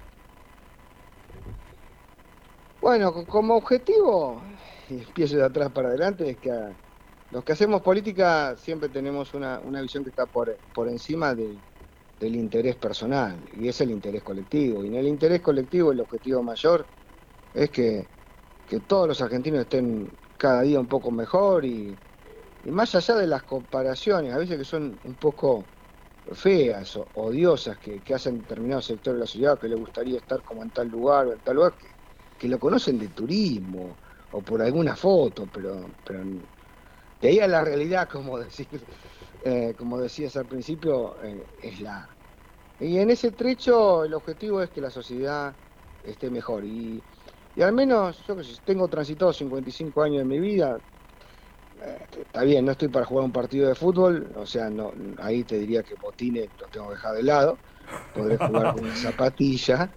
eh, Pero sencilla. jugamos, pero, pero todavía jugamos, Ricardo. Ah, eso sí, uno, uno juega en lo físico y en lo mental. Y en lo mental, sí, con la cabeza en la política uno tiene para hacer muchísimo. Eh, y, la verdad es que uno siempre va, va, va a aportar desde las ideas que tiene. Eh, y desde eso que te hablaba, de dónde están los buenos. A mí me gusta estar del lado de los buenos que estar del lado del pueblo. Y, lo voy a seguir haciendo. Y, a veces a uno le va un poco mejor, a veces no tanto eh, en, la en la propagación, en la difusión de las ideas.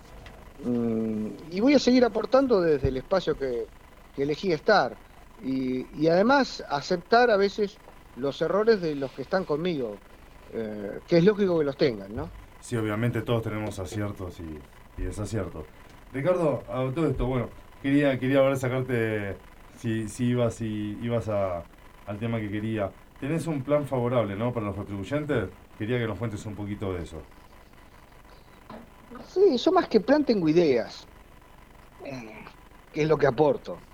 Y hace rato ya que vengo pregonando que, que una cosa es el, estado de, de- de pandemia en el plano de la salud y otra cosa es la pandemia económica. Y la pandemia económica viene desde hace muchos años eh, instalada en nuestro país y, y continúa. Y ahora, más que mirar, che, las cosas que hicieron mal durante el gobierno anterior o, o de la gestión de Macri y demás, uno piensa en qué vamos a hacer a futuro.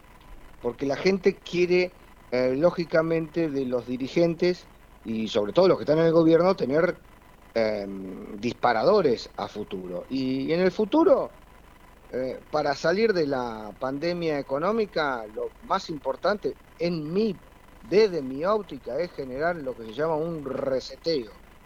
Pero un reseteo que comprenda el aspecto financiero, económico, fiscal, social, cultural. Ese reseteo eh, abarca, y, y lo- digamos, utilicé el término reseteo porque hoy en el siglo XXI están todos acostum- más acostumbrados a, a resetear aparatos electrónicos. O sea, no marcha bien, no funciona bien, prenden y apagan, ¿no? Resetealo, Y- tal cual. Y bueno, y para darle un sentido metafórico a, a la explicación es, miren, eh, con lo que ha pasado en estos años, la sociedad aguanta y le permite y le habilita a un gobierno empezar de nuevo. Y cuando uno dice empezar de nuevo, decir, bueno, empezamos de nuevo, eso sí, todas las carpetas, las administraciones, los entes económicos, sociales, se guardan. Como siempre uno escucha a, la sociedad que crece, decir, che, eh, eh, en Argentina no, se puede hacer nada porque en otro país cuando lo haces y, haces las cosas mal se corrigen. eh, lo que quiero es, creo que llegó el momento de decirle a todos, miren, salgamos de la pandemia económica, reseteemos todo y hagamos como, como algunos sectores a veces muy formados eh, o formados por la polución tecnológica informativa del, de, lo que se llama el primer mundo, quieren hacer que es el que se equivoca, se le aplica todo. Eh, y bueno, eh, para mí, por ejemplo, el tema del parque automotor, algo sencillo. Hoy transferir un auto usado eh, hace que se inmovilice toda la venta de los autos usados porque la mayoría está plagado de multas que en vez de haber hecho un programa de corrección vial han generado nada más que una caja en los municipios. ¿ok?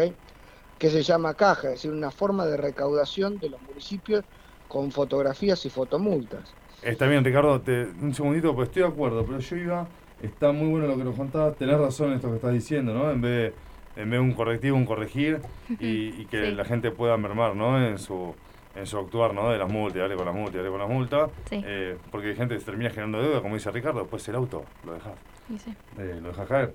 Eh, yo me refería a un plan de AFIP, no sé si está Ah. hecho, eso iba, a ver. Es un paquete de ideas. Ah, te- estamos en de- ideas, ¿no? Claro, y es un paquete de ideas que van desde el movimiento comercial. Sin movimiento comercial, si no se venden los autos usados, eh, no hay desarrollo económico, si no hay desarrollo económico, nadie recauda. Y en el plano económico, tenés que generar un disparador urgente para que, al menos para mover la economía desde el lado del consumo. Y, hoy podés jugar desde el gobierno eh, con un mes de IVA eh, y empezar a devolverle el IVA al 100% de los contribuyentes. El 100% de lo que compren con tarjeta de crédito o tarjeta de débito. Bueno, fuentes, O sea, Ricardo, fuentes confiables me dijeron que estaba en ideas, no sé en qué tramo estará eso, si se podrá o no se podrá, que estabas intentando hacer que eh, un plan para devolver el IVA por 10 meses a todos los contribuyentes. Primero, no, no es por 10 meses, es hacerlo y después ver cuando la economía nuevamente se estabilice, pero me parece que es eso. Ah, bueno, está Si bien. vos la, la la fu- sociedad- la fuente me falló y no tanto. Algo de eso Si vos, había. son- si vos hoy a la gente le devolves el 10%, el 21% de lo que compra o el 10 por- 10,5% de los alimentos, los impuestos, el impuesto al valor agregado que está pagando, se lo devolvés automáticamente el mes siguiente, esa gente vuelve a comprar. Cuando vuelve a comprar el mes siguiente, genera más demanda, más actividad comercial y más actividad comercial en blanco. Eso hace que al fin del ciclo del ejercicio fiscal, toda la cadena de comercialización termine pagando más y tengas más forma de recaudar.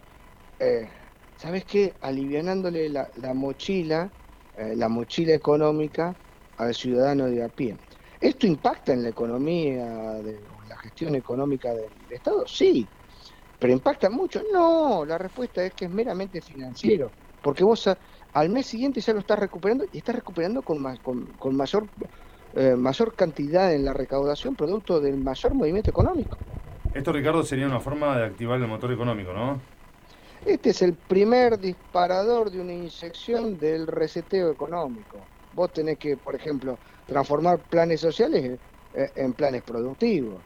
Toda la gente que tiene planes sociales tiene que empezar a desarrollar actividad en relación de dependencia para las pymes, porque cuanto más demanda haya en el, en el mercado, cuanto mayor cantidad de productos quieran consumir los ciudadanos, que se le está devolviendo el 21%, las pymes productoras de mercaderías que consumen la que consume la gente, indudablemente al muy poco tiempo van a necesitar de mano de obra.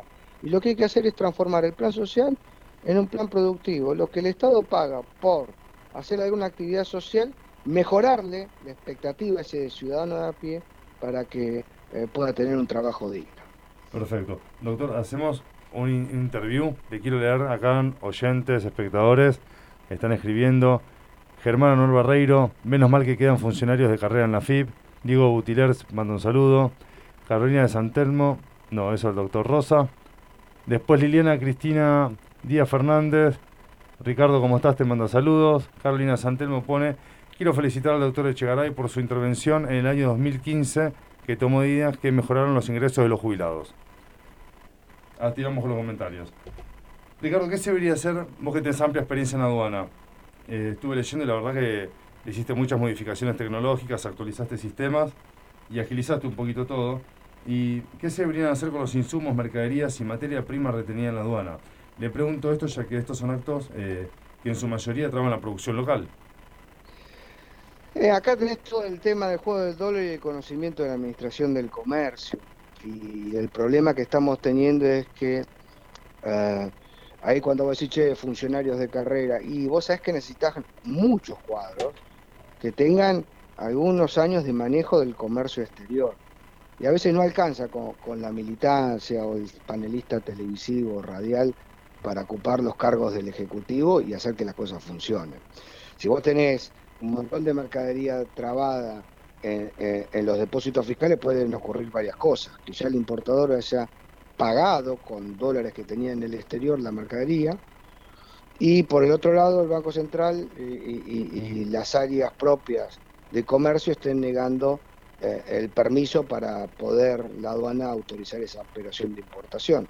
Pero ocurre que te vas quedando sin insumos en la cadena productiva. Los stocks después de dos años de parálisis, vamos a cumplir en breve, eh, en unos meses más, eh, estas parálisis económicas, te significa que los stocks se pulverizaron y las empresas tienen que, que nuevamente reponer esos stocks de insumos importados para poder seguir produciendo.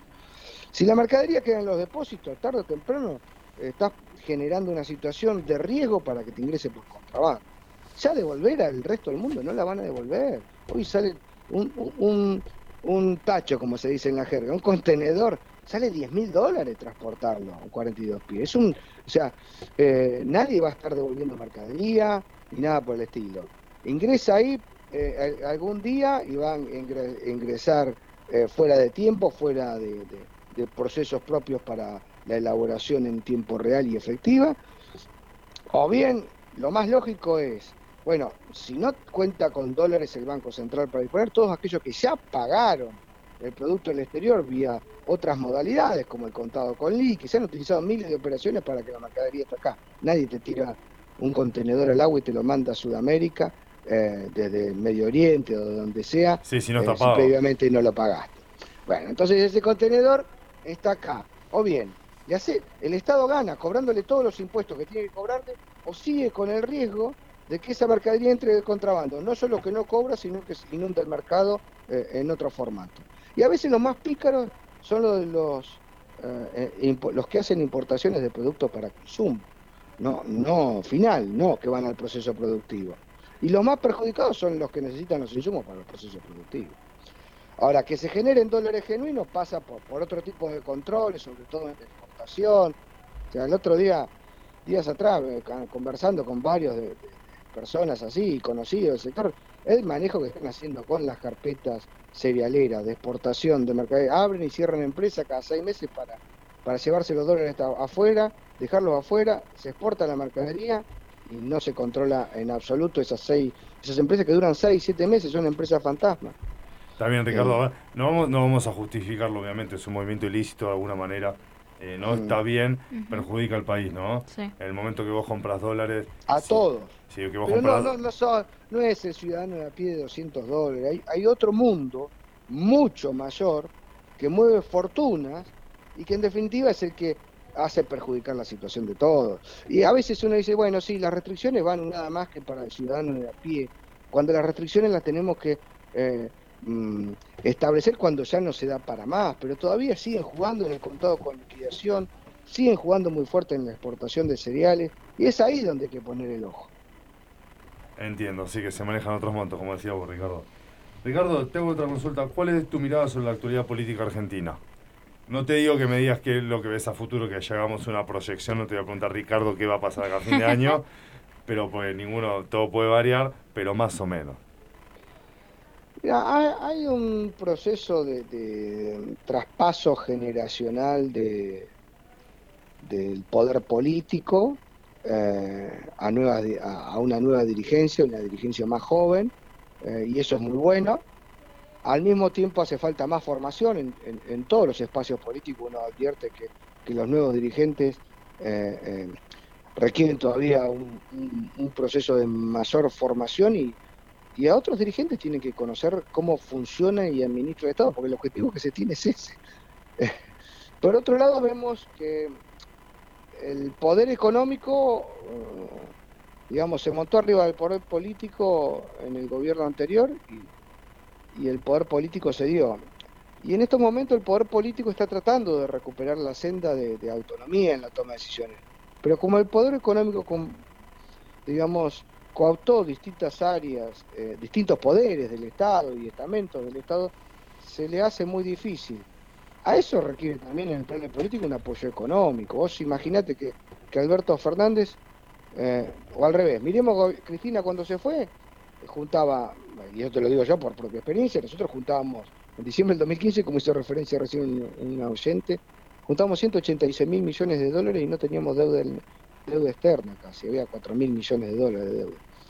Hoy el Estado está en 90 mil millones de dólares recaudando. Durante la gestión de Macri lo mismo, se hace más, casi cinco años que venimos abajo en lo que es recaudación para que se puedan llevar adelante las políticas, están en la mitad. Pero además le tiene que sumar que Alberto Fernández tiene que lidiar con una deuda de 100 mil millones de dólares que le dejó el gobierno anterior y que a veces la gente eso no toma Ricardo, ¿esos conciencia 100 mil millones de dólares los generó el gobierno de Macri? enteramente. Fíjate, eh, cualquier análisis, cualquier estudio te da cuenta que 50 45 mil millones de dólares son del FOM al Fondo Monetario Internacional y después de- del segmento privado son 55 mil millones de dólares. En cuatro años hicieron pelota la economía de la Argentina de los argentinos, no del, país solo, de cada uno. Porque imagínate vos que un, un, hombre, eh, un vecino, tiene las cuentas al día y de golpe y borracho tiene al mes siguiente eh, toda la tarjeta de crédito endeudada. Eh, ¿Cómo hace para subsistirla si, tiene que de- solventarse enteramente en el pago de la tarjeta de crédito? Le pasa lo mismo al país. Es bastante sencillo el tema. Lo hicieron pomada en términos económicos. La deuda es muy grande y eso hace que, el gobierno actual tendría que estar recaudando de una economía que no existe, como existió en el 2015, tres veces más de lo que se recaudaba. Tal cual, bueno, en esa situación estamos. Ricardo, quiero contracturar un poquito la entrevista. Hablemos del Club de tus Amores, Independiente. Independiente. Sí, sí, ojalá. Nada, el fútbol en sí. Ese es mi club de los amores. Algunas desilusiones me voy pegando, viste, a veces. Pero bueno, han hecho mucho, sobre todo la, la, la conducción de Hugo Moyano, en regularizar la situación económica del club.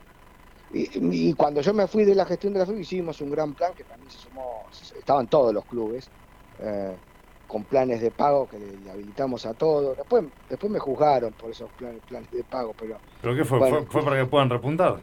y todos los clubes pudieron repuntar. Se quedó uno ahí medio mal, News Old Boy, con sus autoridades, pero, pero el resto pudieron, pudieron tener oxígeno. Hoy No sé cómo está la actividad deportiva, la- el manejo. Pero eso ya es un tema del COVID eso.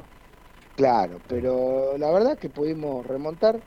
Y en el plano deportivo a veces, qué sé yo, uno es un poco, yo con 55 años eh, tengo otra visión de cómo eran los clubes eh, y cómo me gustaría que sean los clubes. Y bueno, hoy es, otra cosa, los semilleros deportivos transitan por un derrotero eh, más comercial que de camiseta. eh, y bueno, soy de otra época en ese sentido. Está bien, sí, siempre se dicen que una vieja, una época anterior siempre fue mejor. Eh, Ricardo, acá estamos con el locutor Abril Tomasi, 18 años, y vos justamente hace un ratito atrás dijiste eh, algo sobre los jóvenes. Ella tiene una preguntita para vos. Eh, hola Ricardo, bueno, como dice Juan, soy Aurelito Masi, quien te habla. Eh, te quería preguntar, si, tienen un mens- si tenés un mensaje para todos los jóvenes, bueno, de mi edad, que se quieren ir del país por la su- situación socioeconómica y cultural. Sí, el primer mensaje es no se queden con la polución informática eh, y televisiva y hagan su propia reflexión eh, e indaguen bien eh, de qué es lo que ofrece el resto del mundo. En segundo lugar, sepan que Argentina siempre es un país abierto, lo ha sido, y es un país que sus recursos naturales, sus recursos productivos, y es uno de los países que más rápidamente se levanta después de cada una de las crisis. Y, y yo mi primer mensaje es, chicos, en breve se va a comenzar nuevamente a terminar con esta crisis que se, que se venía dando y se prolongó producto de la pandemia.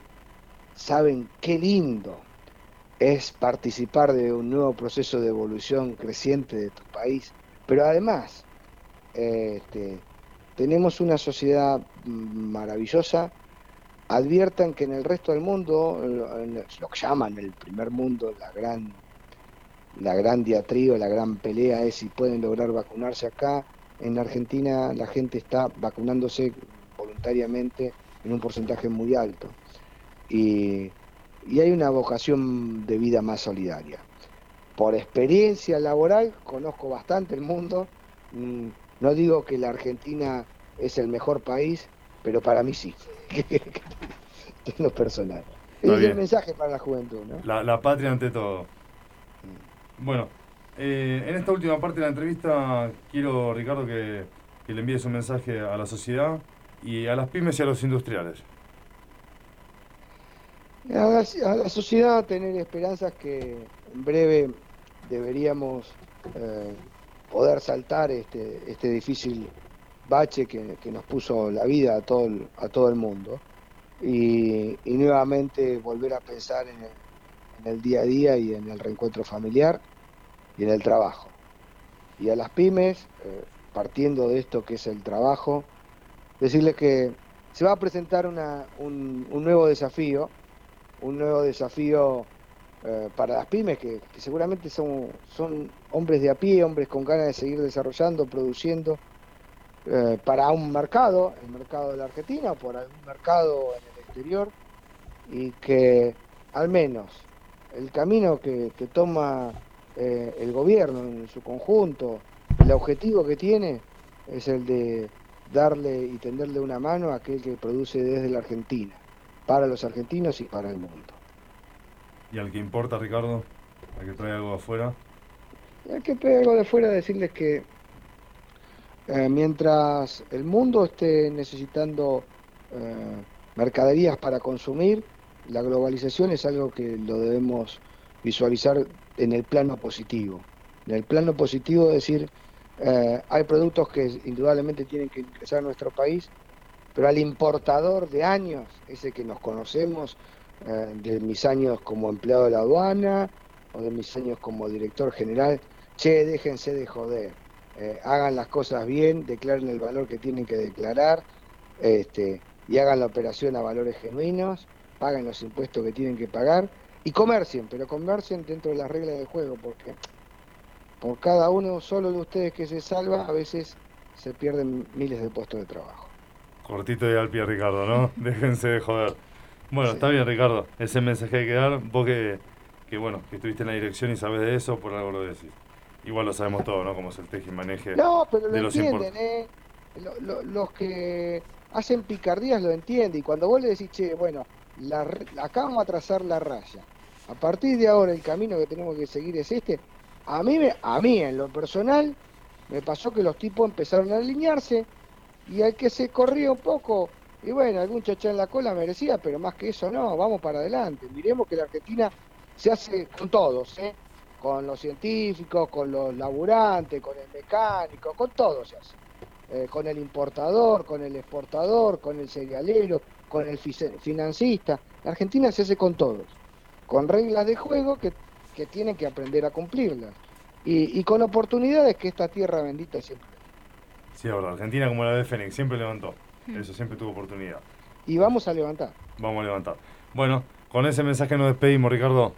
Un gran abrazo. Muchas gracias por estar y gracias por tu tiempo. Hasta la próxima. Bueno, queridos amigos, palabras de el doctor Ricardo Chegaray, es director de AFIP y de aduana. Eh, tuvimos mucha participación de la gente. Comentarios, un ejemplo. Diego Butilar dejó todo muy lindo, cuánta deuda dejó el gobierno Argentina. Obviamente gente que está de acuerdo y no está de acuerdo. También dijo el gobierno de Cristina, cuánto dejó de deuda el gobierno, lo mismo, perfecto. Bueno, ¿qué opinas, Abril? Eh, bueno, que, que, que, bueno. Saca tu pensamiento. Acá se dice lo que Ricardo ya habló.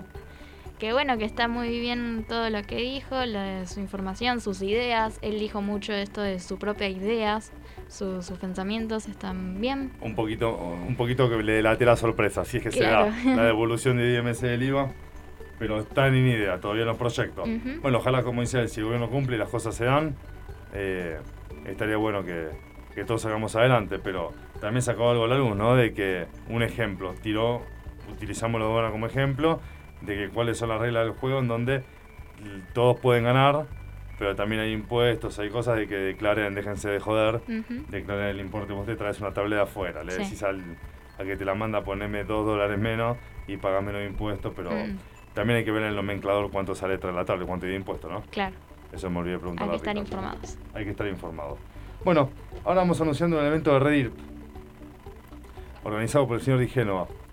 Todo su staff de profesionales en la segunda cumbre latinoamericana de Relaciones Públicas y Comunicación Estratégica. Van a tratar temas de análisis de las relaciones públicas en la actualidad.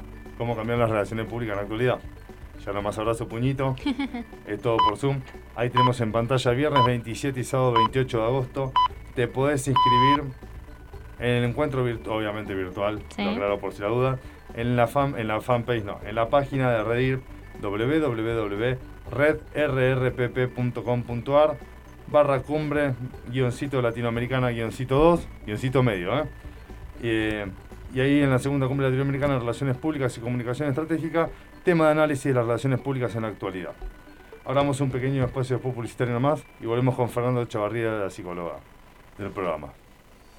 Danzas y Pilates. Profesora Fabiana Pérsico. Danza clásica, jazz, pop, elongación y pilates. Para niñas, niños, adolescentes y adultos. Encontranos en nuestra fanpage de Facebook como Estudio de Danzas Fabiana Pérsico. Reserva tu lugar al teléfono 11 40 70 4320. Estamos en Bernal Centro, partido de Quilmes, Buenos Aires. Para más información, comunícate con nuestro WhatsApp 11 40 70 4320. Te esperamos. ARC, protección contra incendios. Proyectos, sistemas contra incendios, cañerías, hidrantes, rociadores manuales y automáticos, detectores de humo, temperatura, gas y monóxido de carbono. Thomson 143, Tristán Suárez, Ezeiza. Comunicate al 11 35 47 3780 por WhatsApp al 11 36 55 36 16.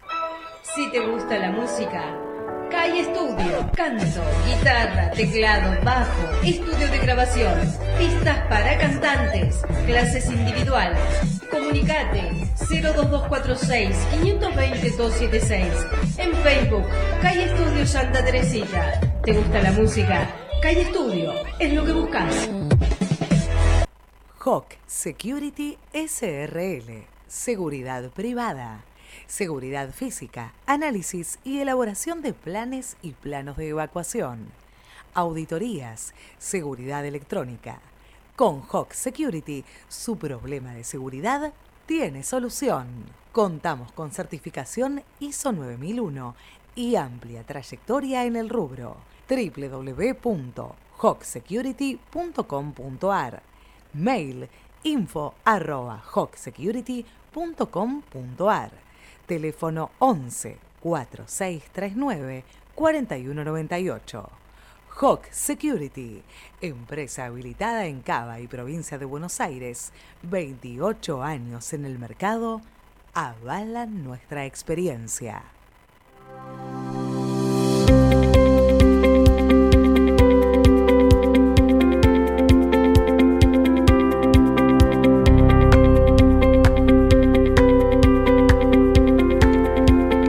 Amigos, con nosotros para darnos una manito. Esto no es el tratamiento en vivo, ¿eh?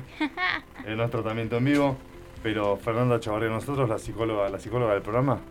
Sí. Fernanda, ¿estás ahí? Sí. Fernanda, ¿estás ahí? Estoy acá, los escucho un poco mal, pero los escucho. ¿Cómo están? Hola Juan, Abril, Hugo, equipo. Un saludo a todos nuestros queridos oyentes. ¿Cómo están? Bien, todo tranquilo. Negativo, que negativo hoy es positivo. ¿Cómo? Negativo, que negativo hoy es positivo. Ay, pero bueno, hay que transformar, ¿viste? Renovarse y vivir. Hay que las cosas cambian. Es la actitud que hay que tener, transformadora. Lo negativo volverlo positivo, porque en definitiva de eso se trata, ¿no? Es la actitud con que lo tomás. Tal cual. Bueno, Fer, hace, hace rato no te tenemos en el programa. Obviamente nunca dejaste de ser parte, estuviste a full, ¿no?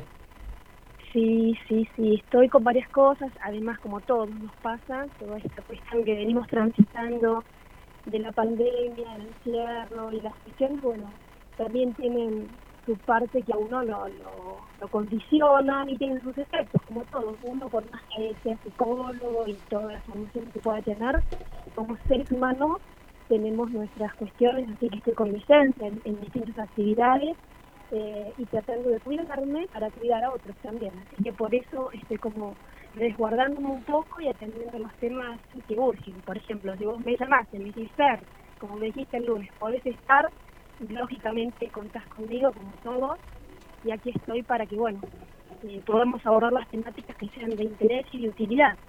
Vos el lunes me comentabas, porque lógicamente salió en todos lados el tema de, de Chano y su mamá, ¿te acordás? Sí, sí, recuerdo, sí, sí.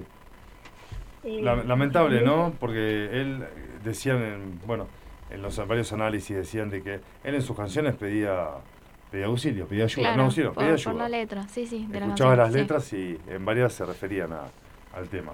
Pero bueno, Fer, quería que esté en tus Bueno, manos. mira, que- vos tocas un tema importante, que si bien, eh, y de esto se trata también lo, lo positivo de poder conversar, por eso siempre es bueno el diálogo.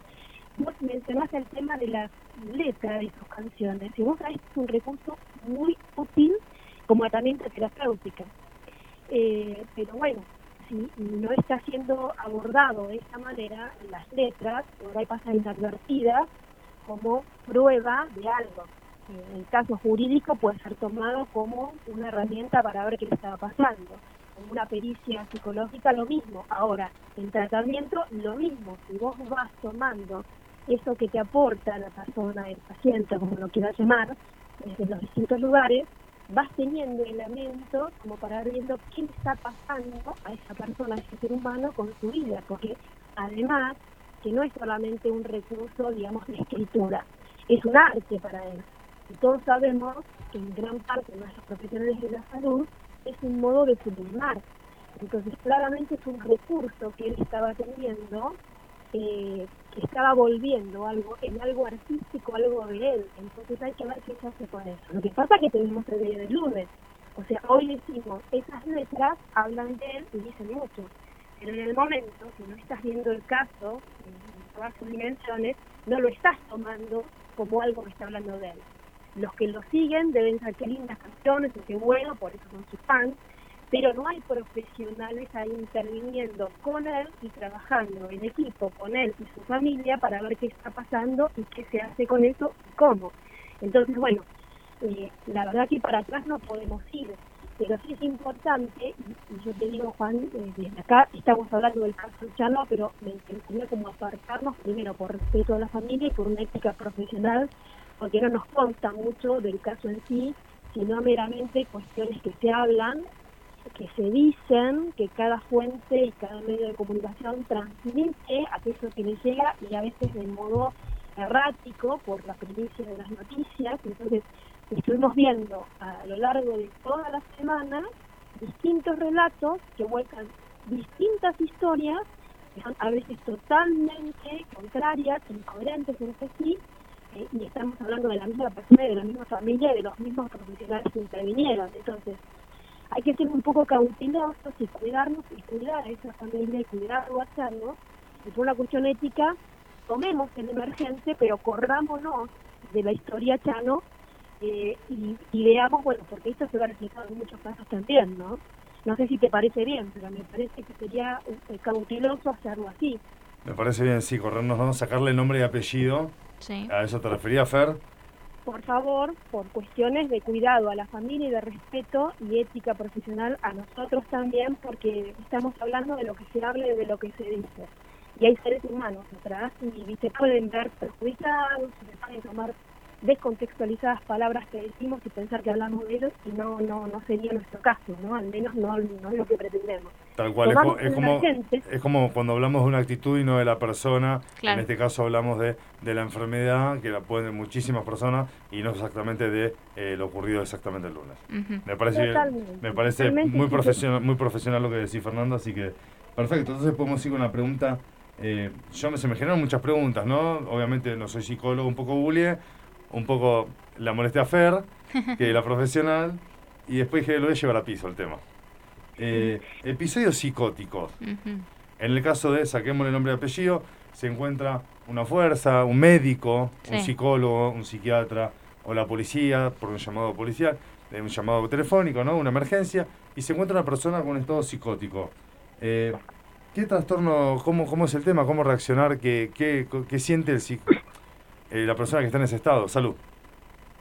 Mira, eh, Juan, eh, diste la tecla con el, con el nombre que hay que utilizar, porque normalmente hablamos del brote psicótico, está en estado psicótico, la cuestión evidentemente es, un- es una crisis aguda en ese momento, pero por ahí la más eh, visiblemente, eh, digamos, agresiva tal vez, pero no es de un minuto al otro, esto es un estado que viene estando en proceso, seguramente por lo que eh, puede verse en los distintos casos, en el emergente que estamos tomando, eh, el, paciente viene presentando distintas conductas que deberían haberse tomar en en cuenta o tomarse de aquí en más eh, como elementos de mm, no dilatarse en el tiempo las medidas a tomar. Volvamos a decir lo que estamos hablando para que tenga un poco de coherencia. El punto de partida que tomamos el emergente, el caso que fue, digamos, de público conocimiento esta semana, y que se pueda ser llevado a los distintos casos para que sea utilidad a cualquiera que esté escuchando este programa para tenerlo en cuenta, digamos, y poder empezar a pensar qué cosas hacer o qué no hacer, ¿no? Justamente la omisión de acción es lo peor, porque si uno se deja estar, después se puede pasar un estado irreversible, que hay consecuencias gravísimas, y bueno, hay cuestiones que no hay vuelta atrás, ¿no? Cuando peligra estar entre la vida y la muerte de uno mismo o de un tercero, es una gravedad absoluta que no es reversible. O sea, eh, pérdida de órganos o pérdida de vida o pérdida de libertad, eh, sinceramente es lo que hay que evitar. Entonces, eh, los estados psíquicos generalmente no son de un día para el otro, salvo, salvo excepciones, salvo- estamos acá hablando de no solamente un cuadro psíquico, sino de justamente sustancias eh, tóxicas, de adicciones, de, sustancias legales e ilegales que podrían ser. Esa, ese consumo de sustancias puede producir cuadros, eh, digamos, agudos en una persona que no tenga un cuadro de padecimiento mental. O sea, vos podés tener eh, enfermedades mentales preexistentes, que la persona tenga una cuestión de estructura psíquica que habilite de pronto algún eh, suceso de un estado psicótico que puede ser previsible. Y además él agrega que cualquier persona que no tenga es- esa, digamos, eh, prevalencia, esa cuestión previa de su estructura crítica, de todos modos, por consumir drogas, pueda desencadenarse un cuadro del estado psicótico.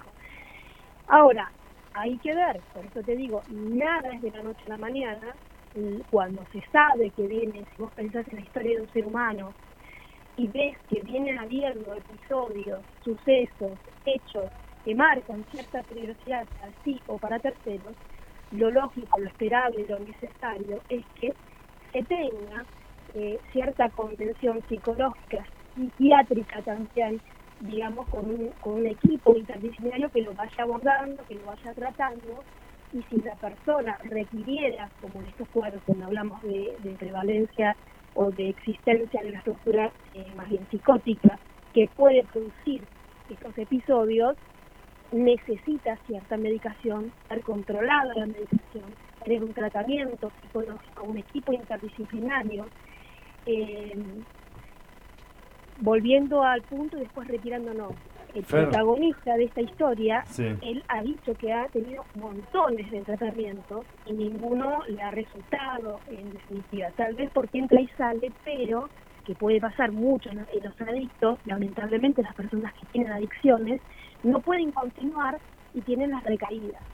Entonces hay muchas cosas a considerar en los distintos cuadros. Cada caso es un mundo, hay que hablar del caso a caso y por eso ser cauteloso de no llevar a lo genérico, porque si partir de algo teórico básico que pueden dar los tipos de estructuras, como eh, el psiquismo de una persona o de otra, en las generalidades, pero después cada persona tiene sus circunstancias y lo que va ocurriendo a de su vida, cómo fue su historia, su familia, qué acontecimientos pueden agravar, qué Claro, Fer, la vida de esa Es, muy particular, ¿no? Cada caso. Puede ser, a ver, Sí. por el, uno dice, bueno, pero el- la problemática es la misma sustancia, supongamos, ¿no?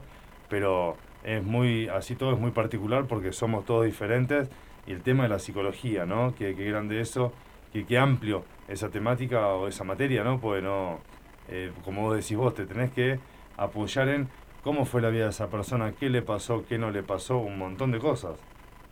Totalmente. Y además, Juan, además de que cada persona es un mundo y cada psiquismo lo es, cada circunstancia, cada ambiente familiar, cada, cada eh, no solamente las particularidades de cada caso, de cada momento, sino que también tomando las mismas sustancias, el organismo, justamente porque es una individualidad, eh, eh, puede operar de distinta manera en cada uno. Entonces, la neurobiología, tu sistema nervioso central, cómo está tu organismo, cómo están tus defensas, si te alimentás, no te alimentás, si dormís, no dormís, cómo fue tu vida saludable o no, con buena o mala eh, calidad de vida, qué estresores estás, estás en un cuadro de estrés, que todos con esta pandemia estamos muy estresados y habrás notado la agresividad en la gente.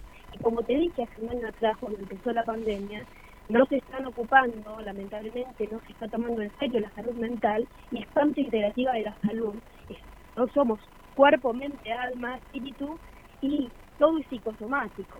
Todo nos afecta físicamente y se va a, dar, va a repercutir en nuestra salud orgánica, en nuestros organismos y en nuestras actitudes y acciones. Entonces, vos vas a ver primero que hace un año y pico estuvo suspendido todo tipo de, más o menos, de controles médicos y psicológicos y psiquiátricos. Y el estrés y, las frustraciones y las impotencias que todo ser humano estamos sintiendo van repercutiendo en todos los ámbitos de nuestra vida. Cómo no enfermar de una u otra manera y cómo un ser humano que tiene tendencia a estas cuestiones psíquicamente hablando no va a tener episodios así es inevitable porque eh, los estresores llevan a que las personas que de base tienen ciertas problemáticas eh, a hacer explosión. Entonces, la gente está encerrada hace mucho tiempo, con muchas problemáticas de todo tipo. El tema de las adicciones ha proliferado terriblemente. Vemos un nivel de agresividad y de descontrol eh, y de inseguridad constante. Entonces, todas estas cuestiones de la salud mental, que es parte de la salud toda, afloran eh, no nos enteramos de lo que pasa. Y estos casos, lamentablemente, digamos, ocurren más de lo que imaginamos, es como que se normalizó. Y acá una cosa importante que, que te quiero decir, lo quiero reflexionar, que, que lo pensemos como plus, no sé el tiempo que tenemos Juan, pero no quiero que termine el programa sin mencionarlo. Dos minutitos nomás nos queda, Fer. Nunca, a ver, nu- nunca, nunca alcanza, obviamente para el tema de salud o psicológico, nunca va a alcanzar el tiempo, Fer, porque es muy amplio y es hiper interesante. Por eso digo, nos quedan dos minutitos nomás. Bueno, bueno, en algún momento seguiremos ampliando, pero lo importante Por es entender que en todos los programas, vos vas a ver de, de los medios de comunicación, repiten de una u otra manera y a veces de forma contradictoria y que se oponen hechos, información, parte del relato y la historia. ¿No? Pero bueno, todos apuntan a lo mismo, a, culpabilizar a unos o a otros y ponerlos enfrentados. ¿Por qué? Porque más o menos estamos atravesados claramente por lo jurídico. Lo jurídico y lo psicológico y el ser humano todo tiene que estar mirado de manera integrativa. Entonces, si te pones en una sola perspectiva y no estás viendo el todo, estás en problemas. Entonces, me parece que tenemos que lograr empezar a pensar más allá de todo lo que se viene diciendo, ¿qué vamos a hacer a partir de la creación? Plantear, deberíamos abrir el debate. A ver, la ley de salud mental eh, es una ley maravillosa, todo siempre se puede seguir mejorando, pero está siendo realmente útil o no, y por qué y qué hacemos con esto. Y acá viene la cuestión de los profesionales que intervienen, que somos seres humanos, de la formación que tienen, de qué pueden o qué no pueden hacer, y entender que la mirada debe ser salir de lo que está, lo que vimos toda esta semana, de ver si es contra el policía cuando tiene que eh, operar, porque realmente tiene que intervenir, porque se lo llama para eso y esa es su función. Si puede hacer no puede hacer otra cosa, de qué manera, solamente en esas circunstancias hay que ver toda la cuestión de, de la historicidad de lo que fue pasando y verlo de otra manera más constructivamente para partir de ahí ver qué se puede hacer con eso y trabajar en eso, ¿no? Bueno, de eso se trata un poco, no quiero ampliar, pero es como título para abrir muchos temas a seguir hablando, entendiendo que estamos todos en riesgo. Y si vos ves esa historia y sacamos nombres y lo ves en una película, por ahí se puede entender de otra manera. Claramente estaba siendo peligrosa una persona que está en esas circunstancias para sí y para terceros. Claramente, pero lo venía haciendo hace tiempo, entonces es un pedido de ayuda que estaba haciendo. Hay que entender que no pudo hacer otra cosa él, no por eso estigmatizarlo, hay que ver cómo se lo puede ayudar, pero realmente, no mismo a los profesionales que estaban así, porque todos necesitaron salir corriendo y el único que no pudo salir es el que ahora está mirado con lupa. Entonces, hay que ser más cuidadosos con todo, más humanos y profesionales para ver qué hacemos con todo esto. Te lo dejo ahí porque da para mucho. No, no, me gustó, me gustó lo, como eh, el final con eso de que en esa situación, ¿no? Él hizo lo que pudo y los que estaban alrededor todos salieron corriendo y el que no pudo, bueno, actuó en defensa de, ¿no? Sí, defensa Después, como propia, dice, sí. como dice Fer con otras palabras, mirado con lupa. Que si pudo haber sido diferente, porque si no, metele la traba y no le. Bueno, no vamos a entrar en detalle. Sí. Eh, se entiende todo, como dice Fer, habría que verlo, evaluarlo, pero a ver, hay que estar ahí, ¿no? Que te vengan corriendo de un lado, del que por qué está con un cuchillo en la mano y corriendo hacia otra persona, Mm. y el que ya lo ve a dos metros, Sí. eh, sin poner nombres, ¿no? Pero en ese estado de desaforado, con un cuchillo en la mano, y a ver, te quiero ver. Mm. No justifico, Y ¿eh? avisando y diciendo y sabiendo, porque sabiendo, a eso a la, la policía se los llama porque es necesario, porque ya no pueden hacer más nada y tienen que intervenir. Pero además de eso, se alza en la persona que está fuera de sí, que tiene roto el, digamos, el criterio de realidad eh, y se va al acto, está diciendo que los va a matar a todos. Y el policía que intervino en este caso puntual, que lo sacamos, pero eh, veamos la acción, no, un solo disparo. Tal vez dio en el lado menos, o sea, por suerte no fue el corazón, pero donde fue, dio, fue uno, ni siquiera que empezó a disparar al ojo, que también se podría dar. Digamos, yo creo que lo que tenemos que poder empezar a pensar que no es que hablamos de un tema que nos toca en ese instante de lo que vamos eh, eh, enterándonos, porque ni siquiera sabemos si es lo que ocurrió, pero vos escuchás un canal, otro canal, otro canal, un diario, un diario, lo que sea, internet, las redes, y vas intentando armar un relato y una hipótesis porque hay cosas que coinciden y hay cosas que son totalmente contrarias. Fer, pará, te Algunas cierro. Te quiero cerrar con esta pregunta, sí, te entendí. Lo que querés decir es que hay un teléfono compuesto, es verdad. Pero te quiero cerrar con esta pregunta y me vas a matar porque es para explayarla, para, es para desarrollarla 16 programas. ¿La pistola Taser hubiese sido la solución? Bueno, ahí estás en dicotomía. Evidentemente, si nos cir- circunscribimos a- al resultado de un disparo de bala, que no hubo otro que pararlo así, la misma ley de salud mental dice que hay que intentar el daño, pero a veces no queda otra, lamentablemente, porque es, es inevitable. Entonces no Eh, decimos ni sí ni no, pero la taser hubiese sido un daño mucho menor. Lo que decimos es que en este caso concreto, como en tantos otros, evidentemente el daño es menor siempre el uso de la pistola Titan. Ahora, habrá que ver si hay otros elementos, porque vos pensás que una persona en estado eh, en el que, como dice, de excitación de como cristal, ni con ese disparo paró, seguía. Imagínate, imagínate, digamos, a- así le hubieran dado un disparo en el pie, menos que menos seguía, por ahí lo hubiera acuchillado también, o sea, eh, no podemos cambiar qué pasó, pero sí pensar estos debates. Sin duda, eh, la pistola Tiger hubiera sido menos dañina, no se hubieran perdido órganos, Y una no se posible y una, borde de la vida y la muerte, y una y posible hubiera paralizado la situación. Ahora, no sabemos si esto no es la solución, habrá que ver si hay otras opciones, pero entre una y otra, sin duda, no, no cabe duda, ¿no es cierto? Fer, cerramos con esto que se nos va el programa. Bueno, Carlos, eh, Juan, te mando un beso grande, saludos a, a todos y bueno, esperemos seguir ampliando todos los temas que sean necesarios y son de utilidad. Perfecto, Fer. Muchas gracias por estar y hasta la próxima. Cariño, chao, chao. Chau, chau. Bueno, era para ampliarlo Y bueno, queda para otra charla de café en un próximo programa. una charla de café entre profesionales. Perfecto. Entre, entre profesionales, me sumo, ¿no? Ya soy profesional. No, no, la psicóloga es ella. la que Ah, pensé que ella. hablabas de mí. No, vos sí, sí, sí, sí, sí. Juan, ¿cuánto te sacaste en inglés? ¿Cuánto vino boletín? No, no, no hablemos de eso. Ajá. La de más arriba de 8. sí, sí. Bueno, bien ahí, por lo menos. Bueno, queríamos ir con. Te pido, Juanma, la, la dinámica de fondo y Warner Camisas. Si querés buenos precios, calidad y que te lo envíen a tu casa, aparte de diferentes medios de pago, podés comunicarte con los comercios que nos ayudan a seguir y aportan a sus productos y servicios para que hagamos sorteos para vos y te podamos regalar junto a ellos buenos momentos. Bueno, Carla Urquiza, que se había ganado, acá tenemos en la mesa del estudio, una, nunca había escuchado, picada de dulce, una pica dulce, ¿cómo se llama? Picada dulce, bueno, con esto quedas diabético más o menos. Eh, adelgazar no va a ser adelgazar, se ve riquísimo. Carla, ya te lo vamos a hacer llegar. Warner Camisas, todo para el hombre, pantalones, camisas y más. Warner Camisas, local en Concordia 125 Cava, su web www.warnercamisas.com. Los encontrás también en Facebook con imágenes de todas sus prendas como Warner Camisas, celular para consultas 116 016 3665. Atendido por sus dueños, un gran saludo a Dele y Willy. Vamos ahora con Carnicerías Nico Gabriel. Como siempre decimos, la carne Sí. cotiza en bolsa. Tal cual. Hoy anda, hacerte un asado. Para dos personas, no sé. Bueno, depende, de la, depende de la sí, zona. sí. Pero no, si le compras, en, si compras en carnicerías Nico Gabriel, es menos. Con local en Avenida Sáenz 649, Pompeya. Envíos a domicilio sin cargo. Llega a Puerto Madero, Bodeo, San Jorge y más.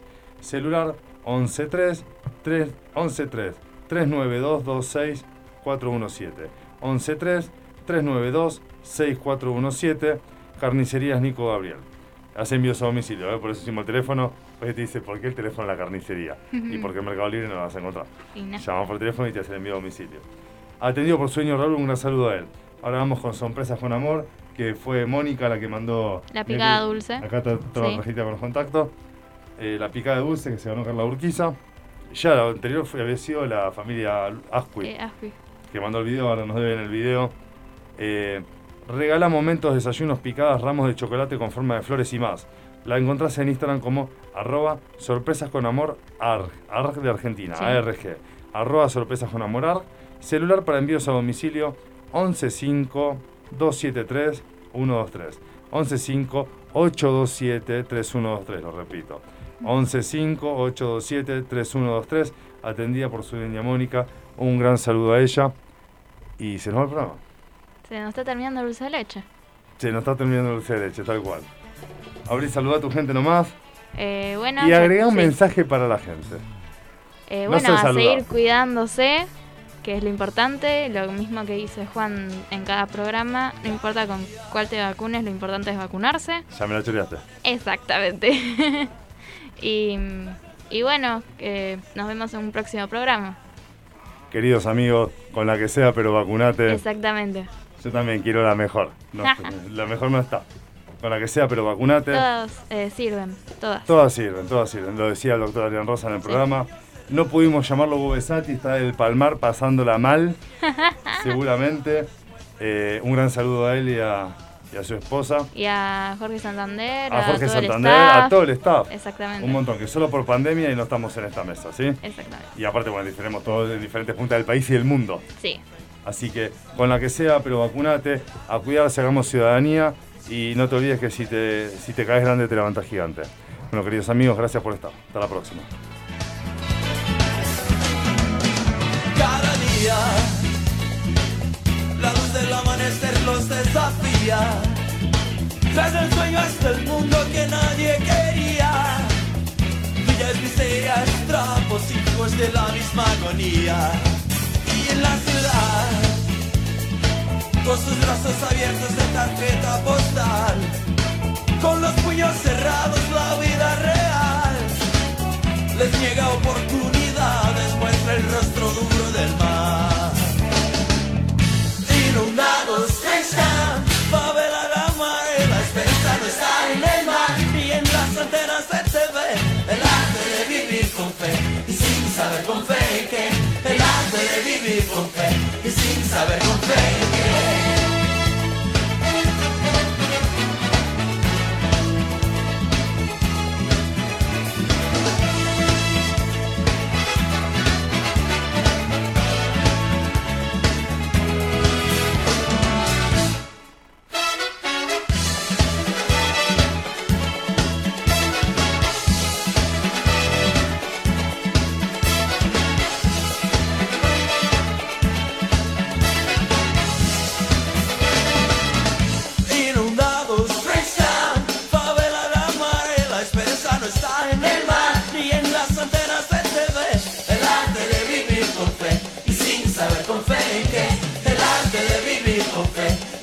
saber confiar.